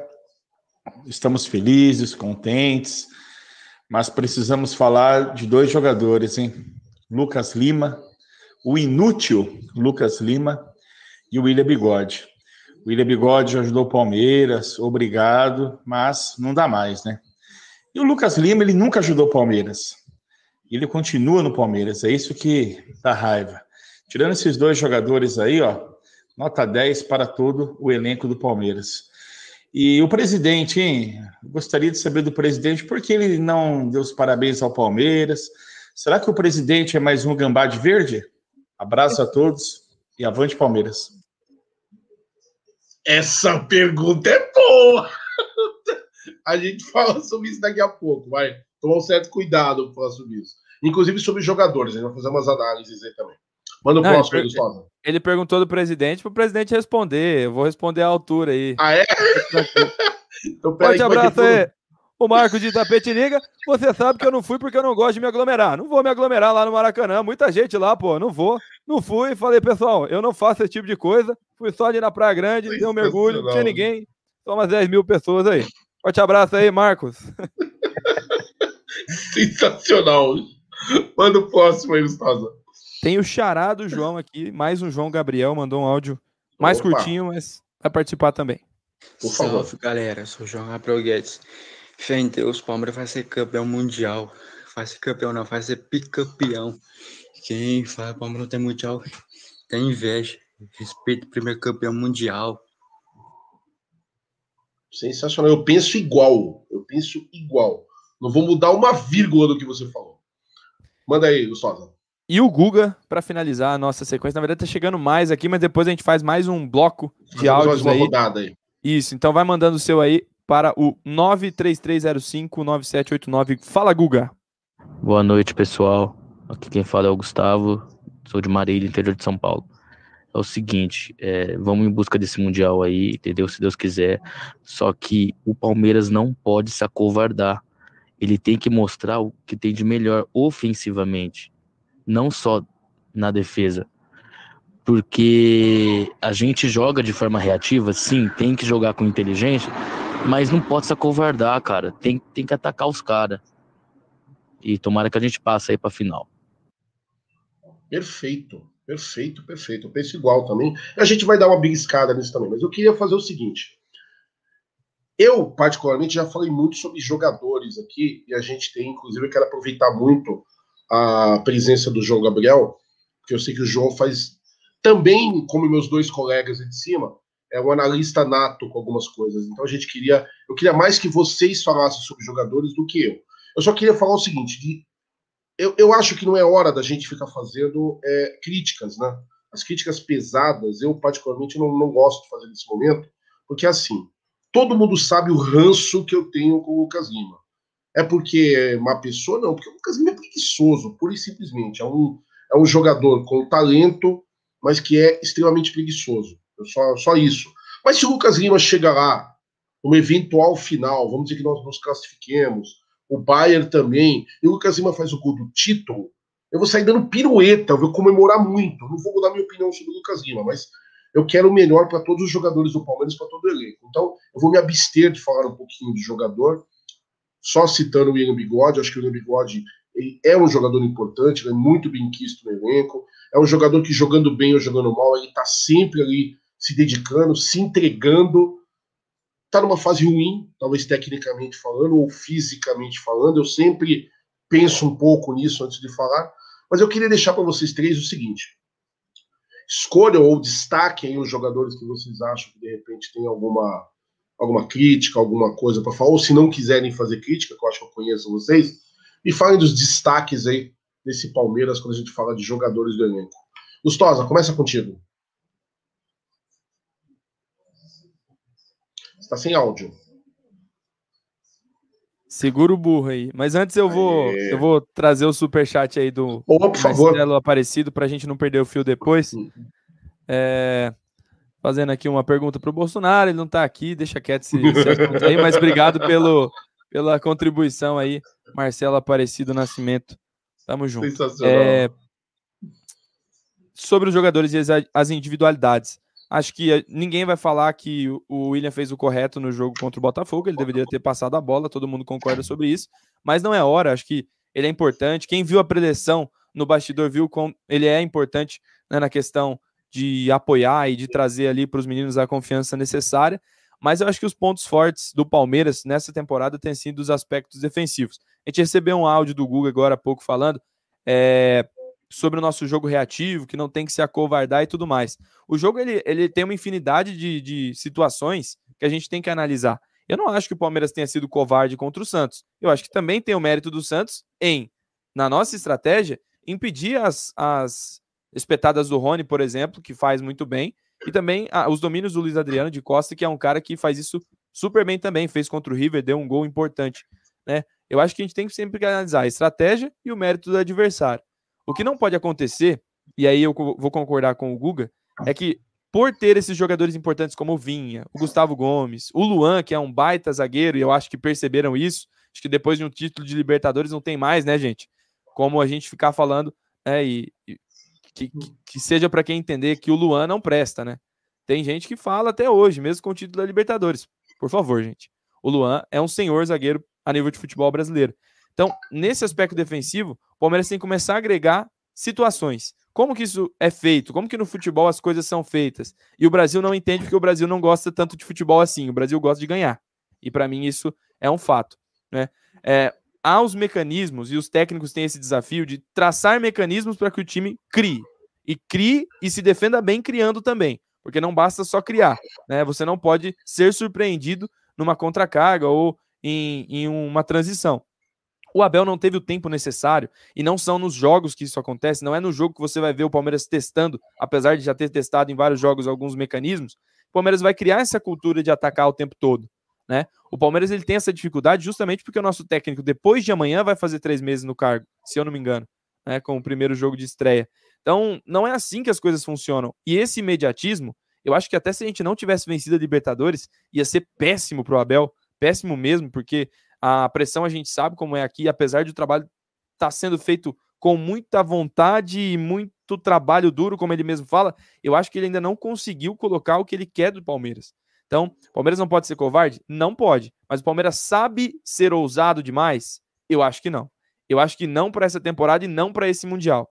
Não acho que o Palmeiras tenha que se lançar contra o Tigre, porque, mais uma vez, como a final foi única, a semi do Mundial também é. O Palmeiras tem que ser cauteloso e frio. Eu acho que o time do Abel tem esse mérito de ser frio o tempo todo, né? De conseguir, mesmo nos momentos de pressão do jogo, estar tranquilo. E quando isso acontece, consegue, em um detalhe e a qualidade individual, fazer o gol. Mas eu acho que o Palmeiras não pode é, achar que do dia para a noite é o Del Valle e abandonar as suas virtudes, que são os pilares Gustavo Gomes, Vinha, e essa questão de pressionar o homem da bola e ter mais espaço para atacar, porque o Palmeiras hoje precisa de espaço para conseguir os melhores ataques. Perfeito. E aí, João, o que você tem a dizer sobre isso? Eu vou voltar no áudio do Lucas Lima e do Bigode. Por favor. É, pessoalmente, eu me recuso completamente a, a enxotar jogador ou criar teoria sobre jogador enquanto o time está no Mundial de Clubes e pode vencer o Mundial de Clubes, a Copa do Brasil, a Supercopa do Brasil e a Recopa Sul-Americana. Não, não dá honestamente, não tem a menor condição. E eu vou um pouco além, assim, eu vou proteger um pouco o bigode. Eu acho que proteger eu posso. É, tá, ok, tá. Contra o Botafogo errou ali o gol, tem jornadas ruins, mas eu, eu vejo um motivo quase nobre no erro dele, assim. Sabe quando o cara tá completamente incomodado de não estar tá sendo protagonista? O cara tá irritado de não estar tá participando? Tá? Ele tá exatamente assim, claramente. Ele também quer se sentir útil, ele também quer se fazer útil. Ele foi o artilheiro da equipe milhares de vezes em milhares de torneios. Campeão no Palmeiras. Ele é um, um, um jogador claramente campeão. Na, na rodinha da, da, da, da Libertadores, falam Felipe Melo, o Everton e o William. Na, nas fotos do, do título, você vê o William em todas. E a gente está enjoado de saber que o futebol não se resolve ali, só no, durante os 90. Tem importância, tem relevância. Quem, quem, quem, quem deixa de falar do, do Felipe Melo na, na, jornada da Libertadores, mesmo de fora, tá querendo se enganar, tá, tá, tá, tá, tá fingindo para ela mesma que não tá vendo a realidade. O Abel fala disso, a gente sabe disso.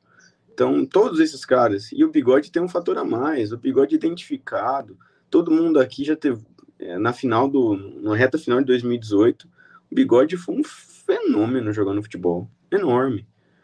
É, são palavras e, e, e, frases sobre ele que me incomodam, assim, grandão. É, bigode não presta, o bigode. Não, calma lá, né? O bigode tá numa fase horrorosa, ok, aí tudo bem.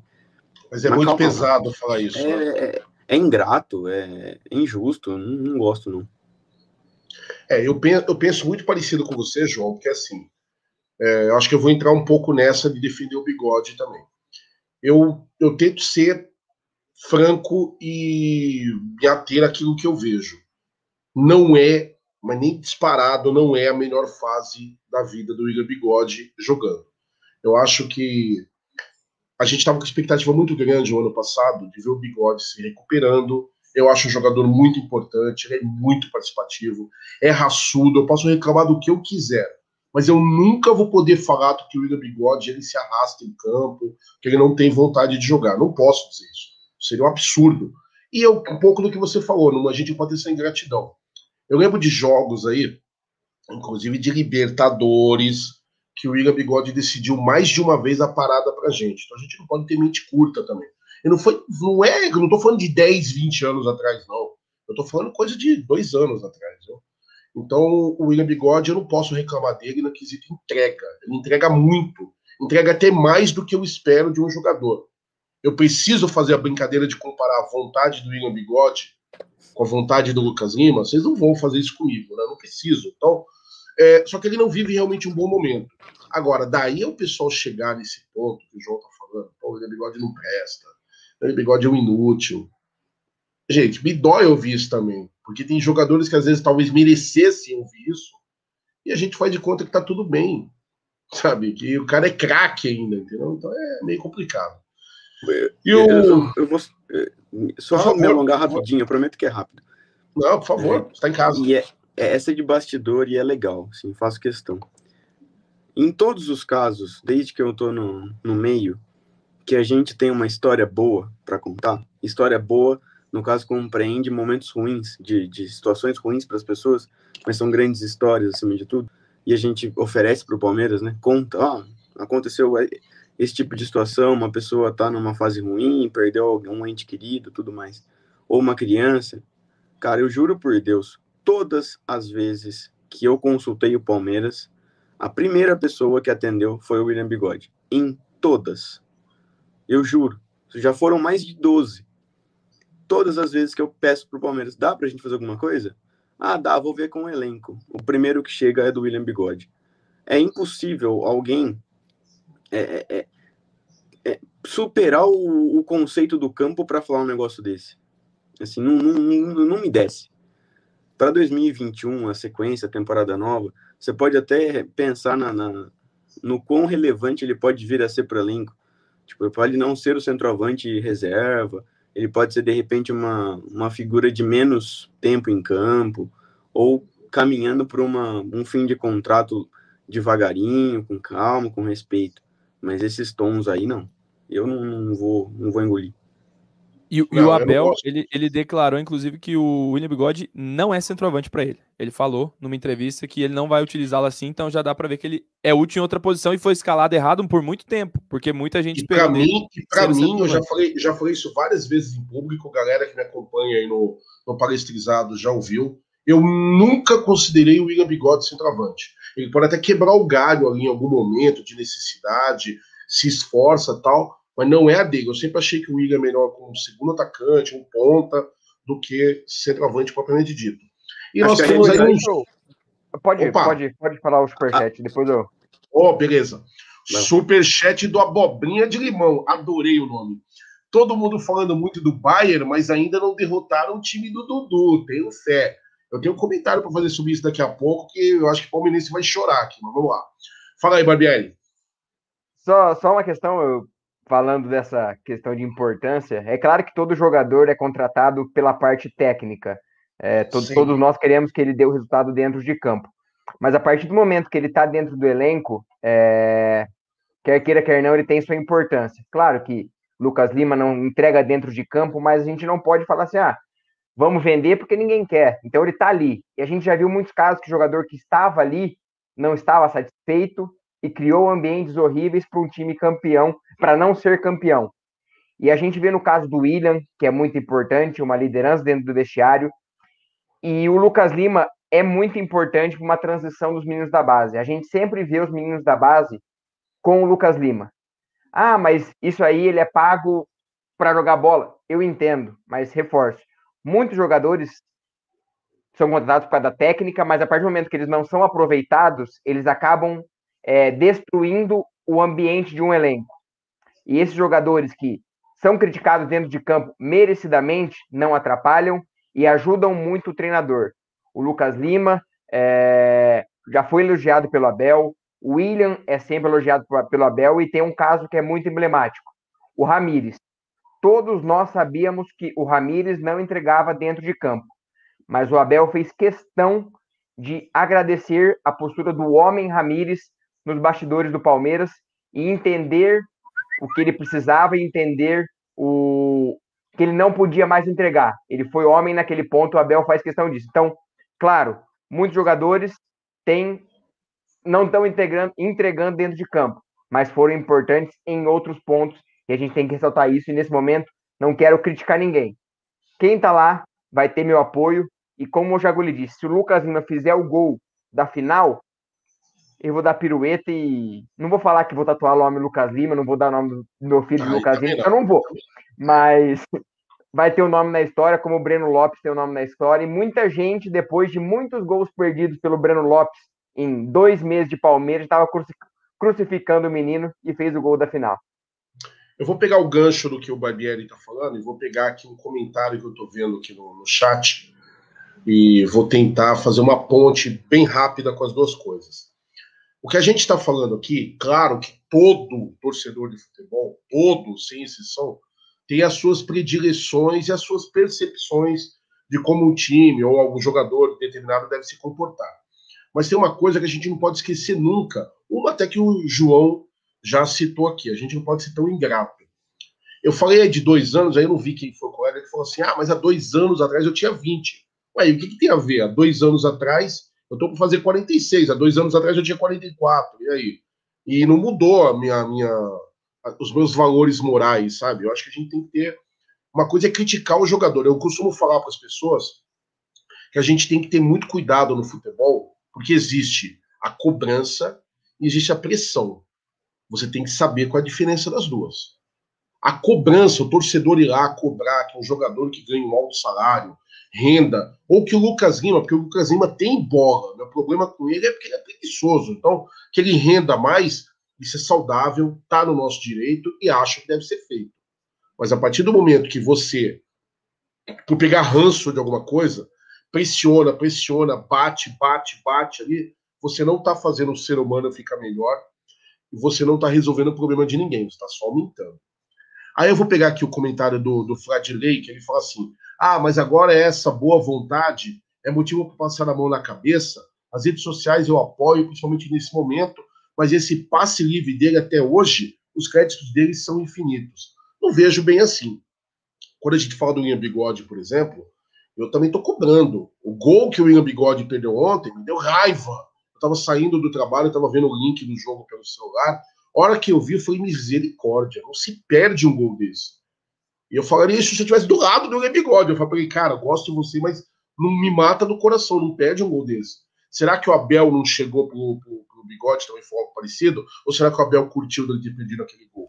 Falou na tá coletiva. Aqui, Falou na coletiva. coletiva é exato. Então, o que a gente precisa, pessoal, é ter aquele, aquele nível de tolerância que eu vou lembrar o seguinte: uma coisa é o jogador, outra coisa é o ser humano que está por trás desse jogador. É disso que a gente está tentando falar um pouquinho. Então, a cobrança, eu sou torcedor, eu sou corneta pra caramba, todo mundo me conhece, tá no meu sangue, eu sou um palmeirense raiz, mas, mas, eu também sou grato pelas coisas que as pessoas fazem. É óbvio que o William Bigode não vai jogar para sempre, é óbvio que o William Bigode está numa, numa, numa descendência ali, né, tá numa, num período que ele não está mostrando aquilo que a gente gostaria, mas eu não esqueço do que ele já fez lá atrás. E não é gratidão. Alguém citou o Prazo aí no chat. Cara, por mim, o Fernando Prazo seria aposentado no Palmeiras. E não é só por gratidão, não tem nada a ver com gratidão, não. É porque tecnicamente ele é um bom goleiro. Só que hoje o momento é totalmente do Everton. Já falei pro pessoal. Eu, naquela época que era para escolher entre os três, meu titular era o Prazo, por uma série de motivos.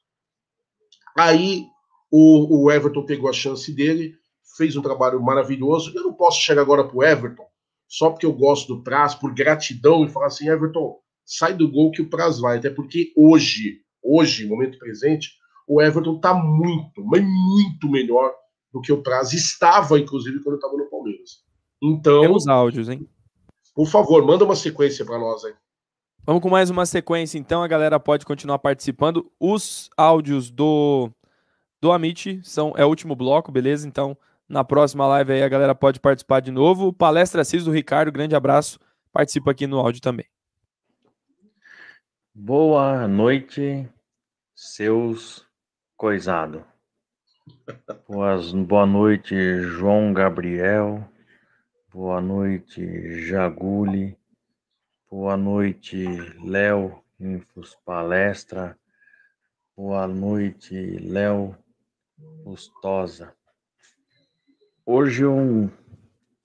Ah, hoje eu tô de boa, hoje eu tô campeão da Libertadores, hoje eu tô em êxtase ainda, hoje eu só tô passando para dar uma boa noite para vocês aí, mas eu gostaria de saber do presidente o que ele achou desse título da Libertadores.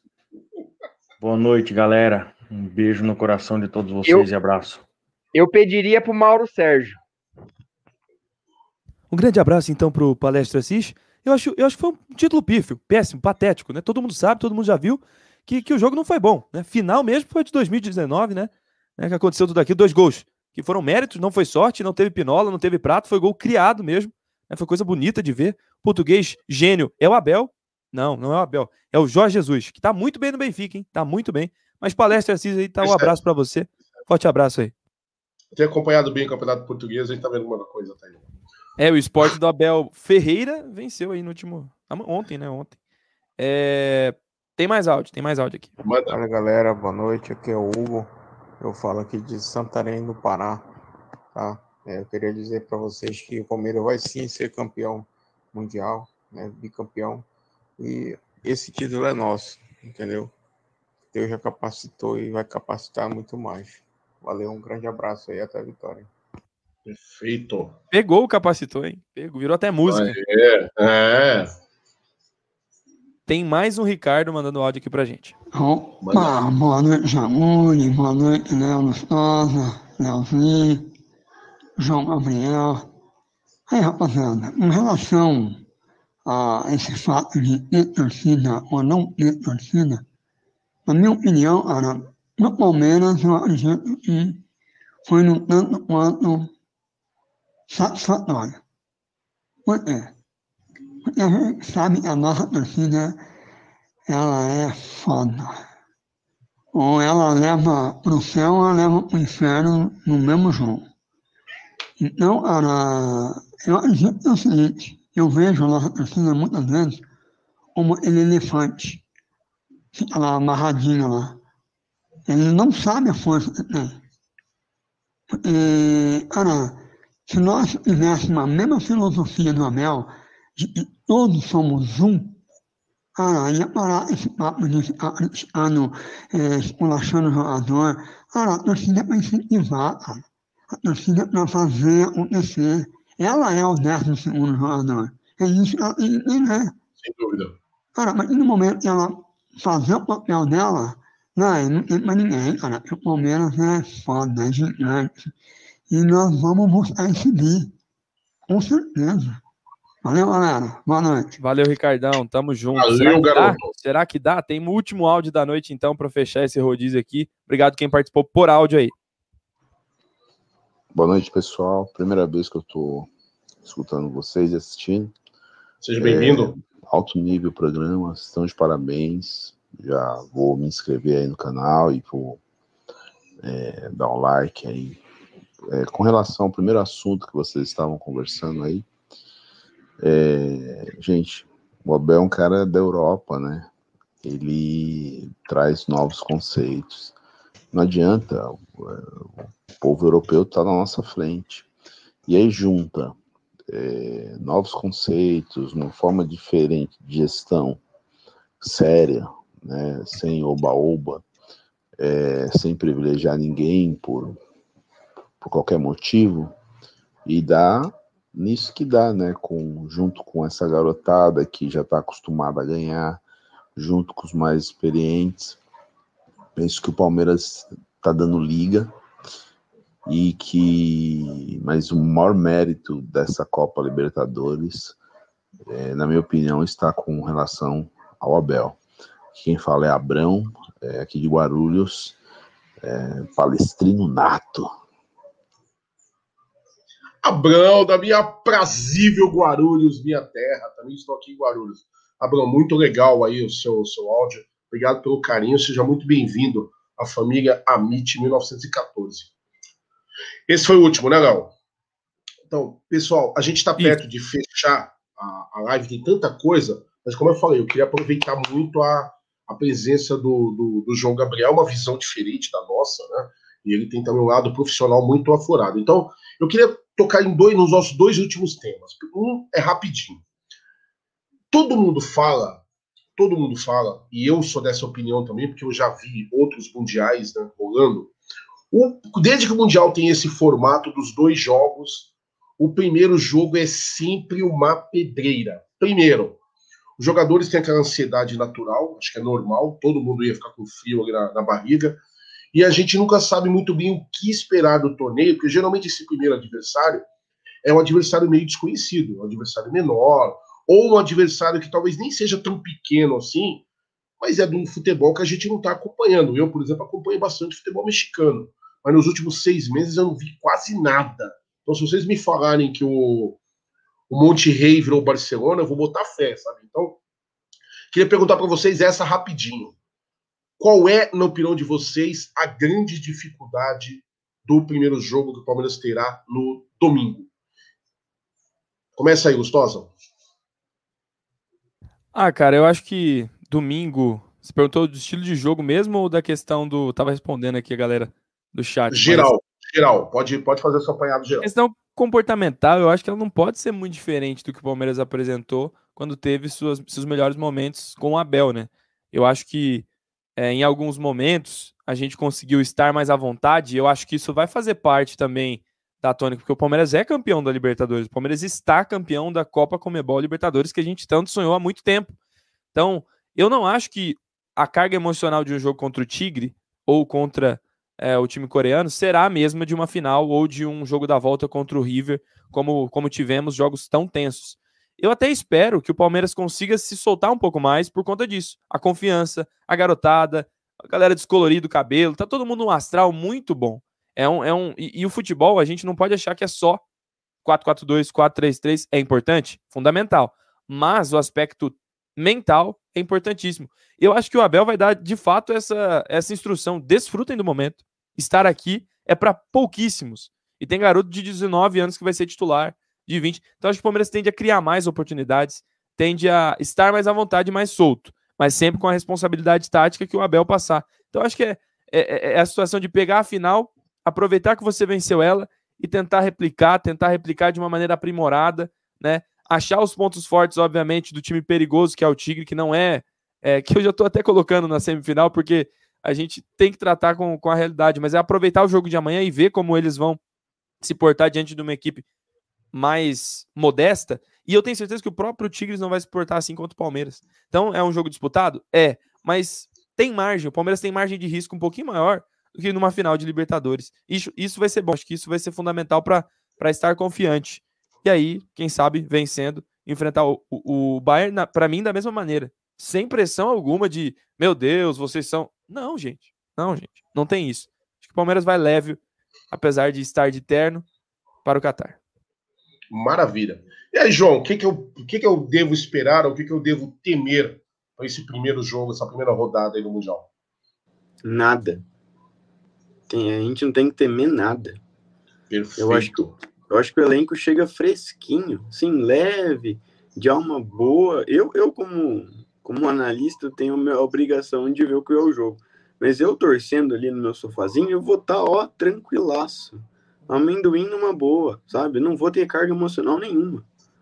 A Libertadores eu tinha. Aquilo, aquilo ali era outro contexto. eu, eu tô para falar para você que o, o, Palmeiras é um problema pro Tigres. O Tigres é um time com um monte de cara velho, um monte de cara experiente, um monte de cara que ganha muito dinheiro, com orçamento Perfeito. lá na casa do chapéu. O perigo é Perfeito. é deles, não é nosso. Que obrigação tem esses moleque, cara? Você vai ficar mais triste se eles perderem pro Tigres? Não vou ficar nada. Nada. Juro por Deus, nada. Zero. Daqui a pouco tem final de Copa do Brasil de novo. Tem Recopa. Tem um raio que o parta. O problema é deles, honestamente. O problema é de Tigres, o problema é do Bayern, A gente não tem nada a ver com isso. Perfeito. E vamos lá, vamos Perfeito. curtir, passear no Catar, usar terno, faltou no Mundial. E de repente, nessa indolência do bem, não vira uma boa história. Então, pressão nenhuma, bicho. Zero, zero. Ô, ô, Eu ia provocar isso. Por favor, Jogo, só antes, pra galera não confundir, porque o João tá falando, e eu entendo muito bem, vai tranquilo e tal, mas não significa que vai ser displicente, né? Exato. É, não é esse o ponto, e eu concordo justamente com você. Tem que ir campeão da Libertadores e sorrindo por isso, e cumprir com as funções que tiver lá. Exatamente. Mas não tem que chegar lá esperando, falando. Óbvio, eu quero ser campeão do mundo, o Léo quer, o João quer, o Jaguli quer, mas pra mim isso seria a exceção. Sim. Seria um feito, gente. E, e seria uma zebra. É forte falar isso? É, mas é. Qualquer um que É. venceu o Bayern hoje no Seria Mundial é porco, uma na zebra, gente. É, é, Um é- porco, é- é maluco falar isso, mas é a realidade. A gente não pode é, mentir também e, e tentar na, na ilusão. Pode sonhar? Pode. Eu sonho, sonho demais. Pra mim, pode acontecer a mesma coisa. Se quiser, ficar segurando o jogo o jogo inteiro, o técnico do, do Bayern lá tentar pegar uma bola no lateral, ser expulso, e o Rony cruzar pra, dessa vez, o Lucas Lima, que seja, porque o Breno não pode jogar. E vai que tem uma história boa pra contar. É bem isso mesmo, João. E até o nosso sentimento durante o jogo, ninguém vai ter a atenção que se teve com- como contra o Santos, como contra o River. Então é momento de desfrutar mesmo. E teve Olha até só. um colega nosso que fez uma brincadeira que a Libertadores era o carnaval e o Mundial era o desfile das campeãs. Os caras É. vão relaxados, os caras vão pra brincar, os caras vão pra, pra curtir o momento. Eu Olha acho que a gente vocês falou- verem. Por favor, João, Perdão. conclua. Perdão, acho que a gente falou Imagina, tanto aqui de, de ver o, o Palmeiras tranquilo, o Palmeiras desempenhando aquilo que sabe. Agora é a hora. Agora é a hora. E, e cabe muito a nós, a gente que forma opinião e quem tá assistindo, e quem torce de casa, a levar numa boa, sabe? Leva tranquilo, leva fresco. É, o, o Mundial tá lá. Quem disser que não tem, vocês sabem por quê. E se vier, é bi mesmo. Então, na paz. É, não, a gente não tá, não tá entrando sem pretensões, a gente só tá entrando feliz. A diferença é essa. Esse é o espírito. E olha, olha que coisa legal, por isso que eu falo pra vocês. Palmeirense tem que acompanhar a mídia palestrina. E a gente não tá falando isso pra puxar sardinha pro nosso lado, não. Quando tem que criticar, a gente critica também. Mas olha que coisa legal. A próxima coisa que eu ia falar com vocês era provocando exatamente o que o João já muito inteligentemente abordou. Eu não acho, sinceramente, eu sendo muito franco com vocês, quero ganhar o Mundial? Mas lógico que eu quero. Se eu quero que o Palmeiras ganhe até para o ímpar, quando o juiz perguntar, e aí, a moeda é cara ou coroa? Se o jogador do Palmeiras escolher coroa, tem que dar coroa na minha cabeça. Eu quero ganhar tudo. Então, é óbvio que o Mundial eu também quero. Mas o Palmeiras não tem obrigação de ganhar o Mundial. Não confundam as bolas. O que o Palmeiras tem obrigação é, é o que o Gustosa falou, ir lá, desfilar o seu melhor futebol, desfilar a alegria por ser campeão da América, depois de muito tempo ele está batendo a tecla, né? Tem que ir lá e jogar bem, tem que ir lá e mostrar que é Palmeiras, é isso. Se o título vier, é uma consequência disso. Aí a gente vai comemorar, vamos ficar maluco, vamos. Agora, não fica nessa, porque eu tô vendo muito palmeirense preocupado assim. O Palmeiras tem que ganhar. Mas e se não ganhar? Porque a piadinha do rival, cara, é o que o João falou, faz piadinha, quem não conhece história. Palmeiras é sim o primeiro campeão mundial. Aquele escroto do PVC, porque eu falo, viu, gente? Não tem farpa na língua, não. Se algum colega não discordar de mim, tudo bem, mas o PVC me coloca uma matéria na página dele e o trouxa do Juca Kifuri aproveitou, foi lá, pegou o texto do PVC e mandou pra internet. O PVC explicando por que, que o Palmeiras não pode ser considerado campeão mundial. Para não dizer que eu não li nada, né, em respeito ao sujeito, eu li o primeiro parágrafo, já não concordei com 90% do que tá ali, nem o resto.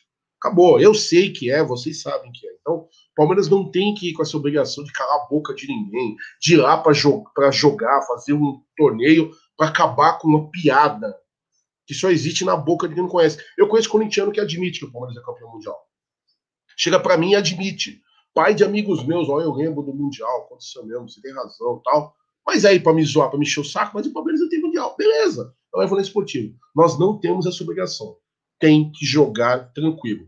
Barbieri, eu não te ouvi aí sobre o, o primeiro jogo, eu só vou pedir para você ser um pouquinho sintético, para eu passar para um outro assunto e a gente encerrar, beleza?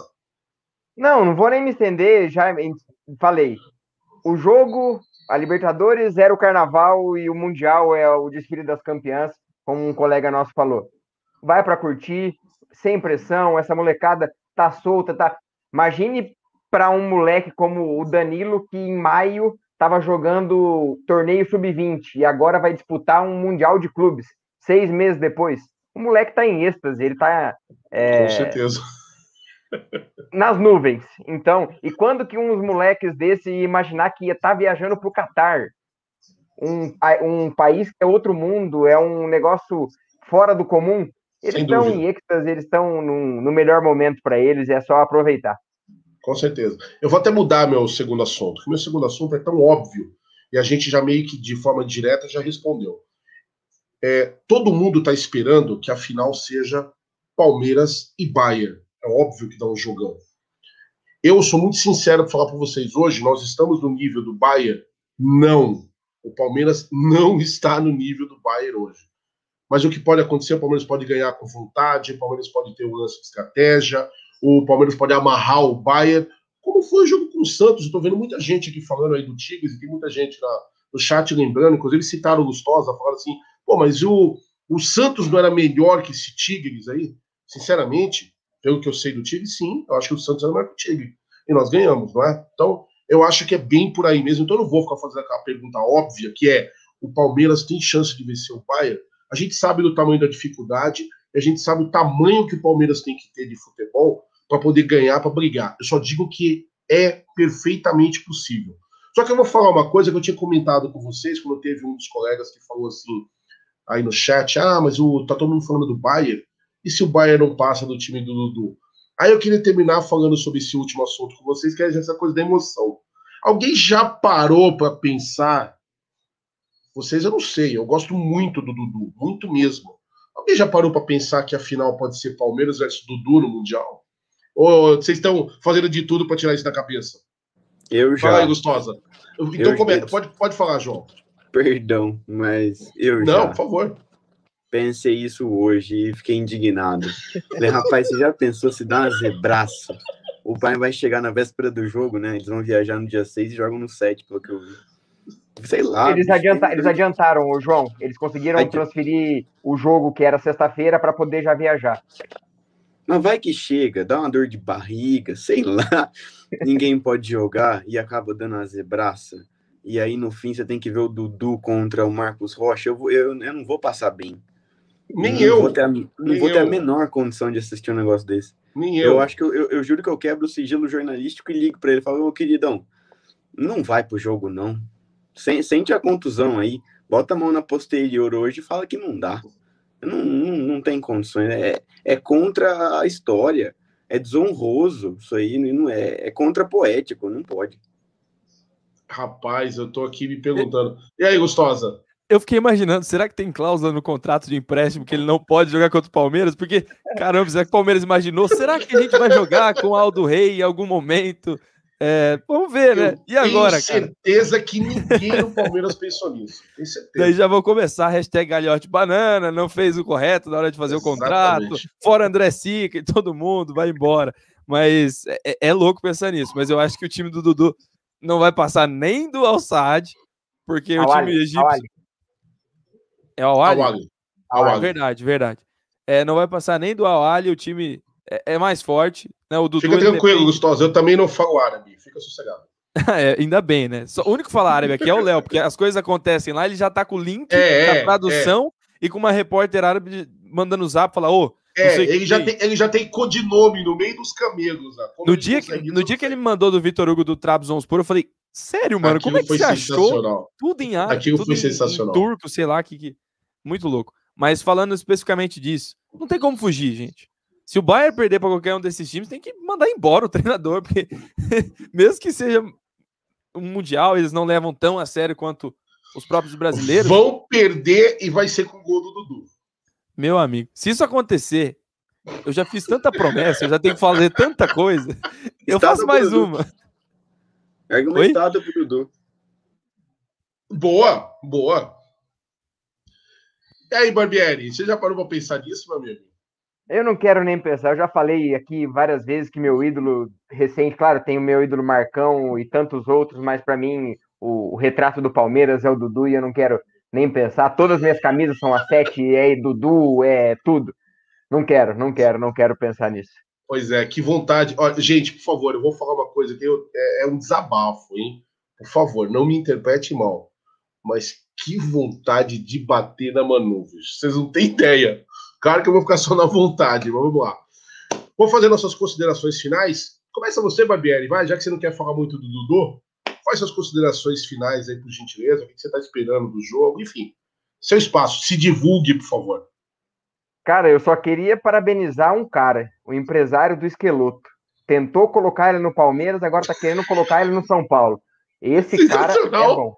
O, o Leozinho, e há uma semana o Gerson Guarino postou no Twitter que o Esqueloto estava com caminho para o São Paulo. E hoje aparece essa notícia na imprensa argentina. Cara, não é coincidência, o Amit voa. Claro então que vocês Claro fiquem que aí ligados. Porque na hora Claro que eu que olhei, não. que eu vi essa reportagem da ESPN da gente, eu falei, não é possível que o Gé acertou um bagulho do São Paulo com esqueloto.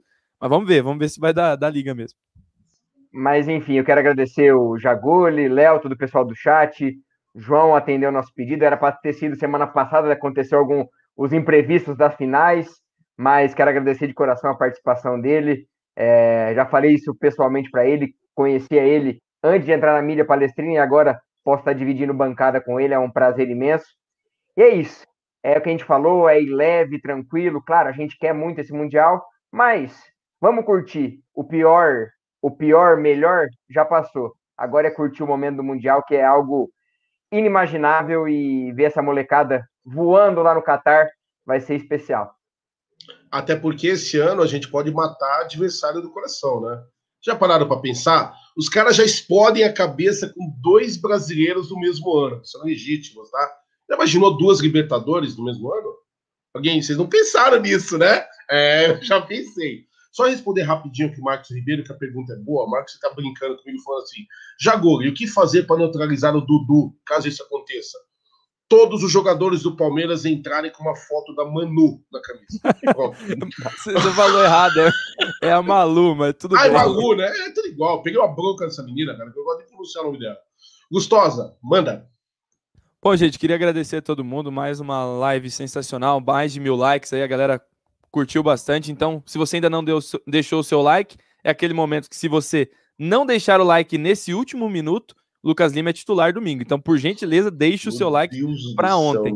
É, e o João não, não tava, obviamente não acompanhou, mas a última vez que eu falei isso, o Ramires foi titular contra o Delfim. E eu tinha falado, se não deixarem o like, o Ramires é titular. E foi lá no Equador. Maluco isso. Boca santa no cara. Olha, ele não tem como dar like duas vezes. Eu tô aqui tentando dar mais like. Evitem, evitem a fadiga. Mas eu gostaria de agradecer Jaguli, Leozinho e o João Isso. também. Nunca tive a oportunidade de conversar é, em live e tudo mais. Sempre já me emocionei com os textos. Não é só um craque na escrita, é um craque também com áudio, vídeo, na opinião, na, na improvisação. Isso é importante. O nosso palestra, que vocês continuem crescendo e trazendo, de fato, os bastidores, as informações. É muito bom estar próximo, é muito bom saber como que é, é, na frente. A gente ge- geralmente tem uma imagem só por ler tweet, isso não é legal. É bom quando se apresentam também para a torcida. E a galera do chat maravilhosa. É semana de cumprir promessas, para quem cumpriu, para quem prometeu alguma coisa, semana de comemorar. A minha bandeira está estendida até agora aqui na minha janela, não quero tirar antes é, aí de próximas vitórias. E vem mais, gente. Você acha que. Ai, Mundial, daqui a pouco tem palmeirense aí. E esse Grêmio do, do Renato? E não sei o que. E a esse Recopa? E esse Defesa e Justiça aí do Crespo, sei lá de quem que é. E a Supercopa do Brasil? Tem muita coisa pela frente, gente. Então é hora de apoiar mesmo. E um ponto que para mim me emocionou é meu destaque final. A gente, eu particularmente, olhava os avante palestras do Abel na- nos bastidores e eu não via con- contágio assim no- nos, nos atletas. Muitas vezes até alguns abaixam a cabeça para não dar risada, principalmente no começo. O começo foi, acho que eles não esperavam. E o que foi o avante palestra dele no Maracanã é um negócio que no momento dos bastidores assim É louco. não tinha como não, não ser campeão a Sociedade Esportiva Palmeiras e merecido. Comemorem e desfrutem do momento que é todo nosso. Com certeza. João, eu queria que você fizesse suas considerações finais, né? Fique à vontade para falar o que você quiser, mas eu queria que você comentasse também onde a galera te acha, além do nosso palestra, né? Que você tem outros trabalhos aí, por favor. Se venda pro pessoal, por favor. Cara, só o Léo falou sobre o, o Avante Palestra. O Abel termina dando dois tapas aqui, ó. Que eu acho que eu me machucaria dando aquele tapa com uma vontade, com um gosto, bonito de ver. Cara, é, eu, eu, eu e o Léo, a gente conversa faz tempo, e eu lembro dele trocando ideia comigo ainda como um torcedor, e agora na mídia palestrina. Cara, eu acho tão legal é, dividir bancada com o vizinho. Eu falei no Twitter sobre isso. É, é, por um tempo, o pessoal colocou uma rivalidade que, velho, não existe, tá? Vocês estão assistindo aí? Por favor, não tem. A gente divide conteúdo, a gente troca ideia. Eu já, já troquei ideia com uma galera que eu nunca participei de live, tô estreando hoje, mas a gente é amigo, tá? Então esquece, na moral. A gente só tá trabalhando em lugares diferentes pelo mesmo motivo. É, não tem nada maior e mais importante do que o Palmeiras. Então, isso aí vocês deixam de lado. É, para vocês, muito obrigado pelo convite. Foi muito louco estar tá aqui. Gostei pra caralho. Eu ia falar caralho, mas vou falar caralho agora. Foi legal pra caralho. O Abel é, fala, então você pode falar. É legal pra caralho. Que daqui a pouco a gente possa receber vocês no nosso palestra. Eu tô fazendo meus, os meus tweets bobões lá no, no Twitter. Tô escrevendo meus textos de chorar lá no nosso palestra. E, cara, não sei se precisarem de, de alguma coisa ou de, de mim, estou à disposição. Sobre o Palmeiras, para acabar, a felicidade desse, dessa trajetória está no caminho. Não tem nada mais legal do que esse caminho. É, esperar pelo título, agora esperar pelo Mundial, esperar pela Copa do Brasil. Então, aproveitem o caminho. Não vai ter de novo. É bom demais. Valeu. O caminho, às vezes, é muito melhor a, a viagem do que o destino, né? As pessoas, às vezes, não se ligam. Cara, o que, eu falo para vocês? Gustosa, obrigado mais uma vez, obrigado por estar comigo no Jaguizando, obrigado pela sua, sua sinceridade com as coisas, obrigado por ter me permitido comemorar também a sua primeira Libertadores, isso é muito legal. Barbieri, já falei, sou seu fã, você é monstro, moleque muito bom que a mídia palestrina ganhou aí, um cara muito legal, tem um coração imenso. Obrigado aí pela, pela, pela ajuda, pela parceria. Obrigado, pô, cara, pela, pela presença que você tem. Muito legal. João, sou fã do trabalho do nosso palestra, não é de agora, né? Também, igual aí o Léo, seus textos também. Eu só sou péssimo de Twitter, cara. A galera me, me xinga, me procura no Twitter, porque Twitter muitas vezes é praça de guerra, né? Então é um lugar que eu tô. Eu tô tentando perder o medo, abrir a porta e ir lá pro quintal do Twitter, mas eu tô ainda com um pouco de receio. Mas é muito bom saber que a gente tem pessoas do seu quilate na, na mídia. E é o que a galera ouviu você, vai me ouvir agora também.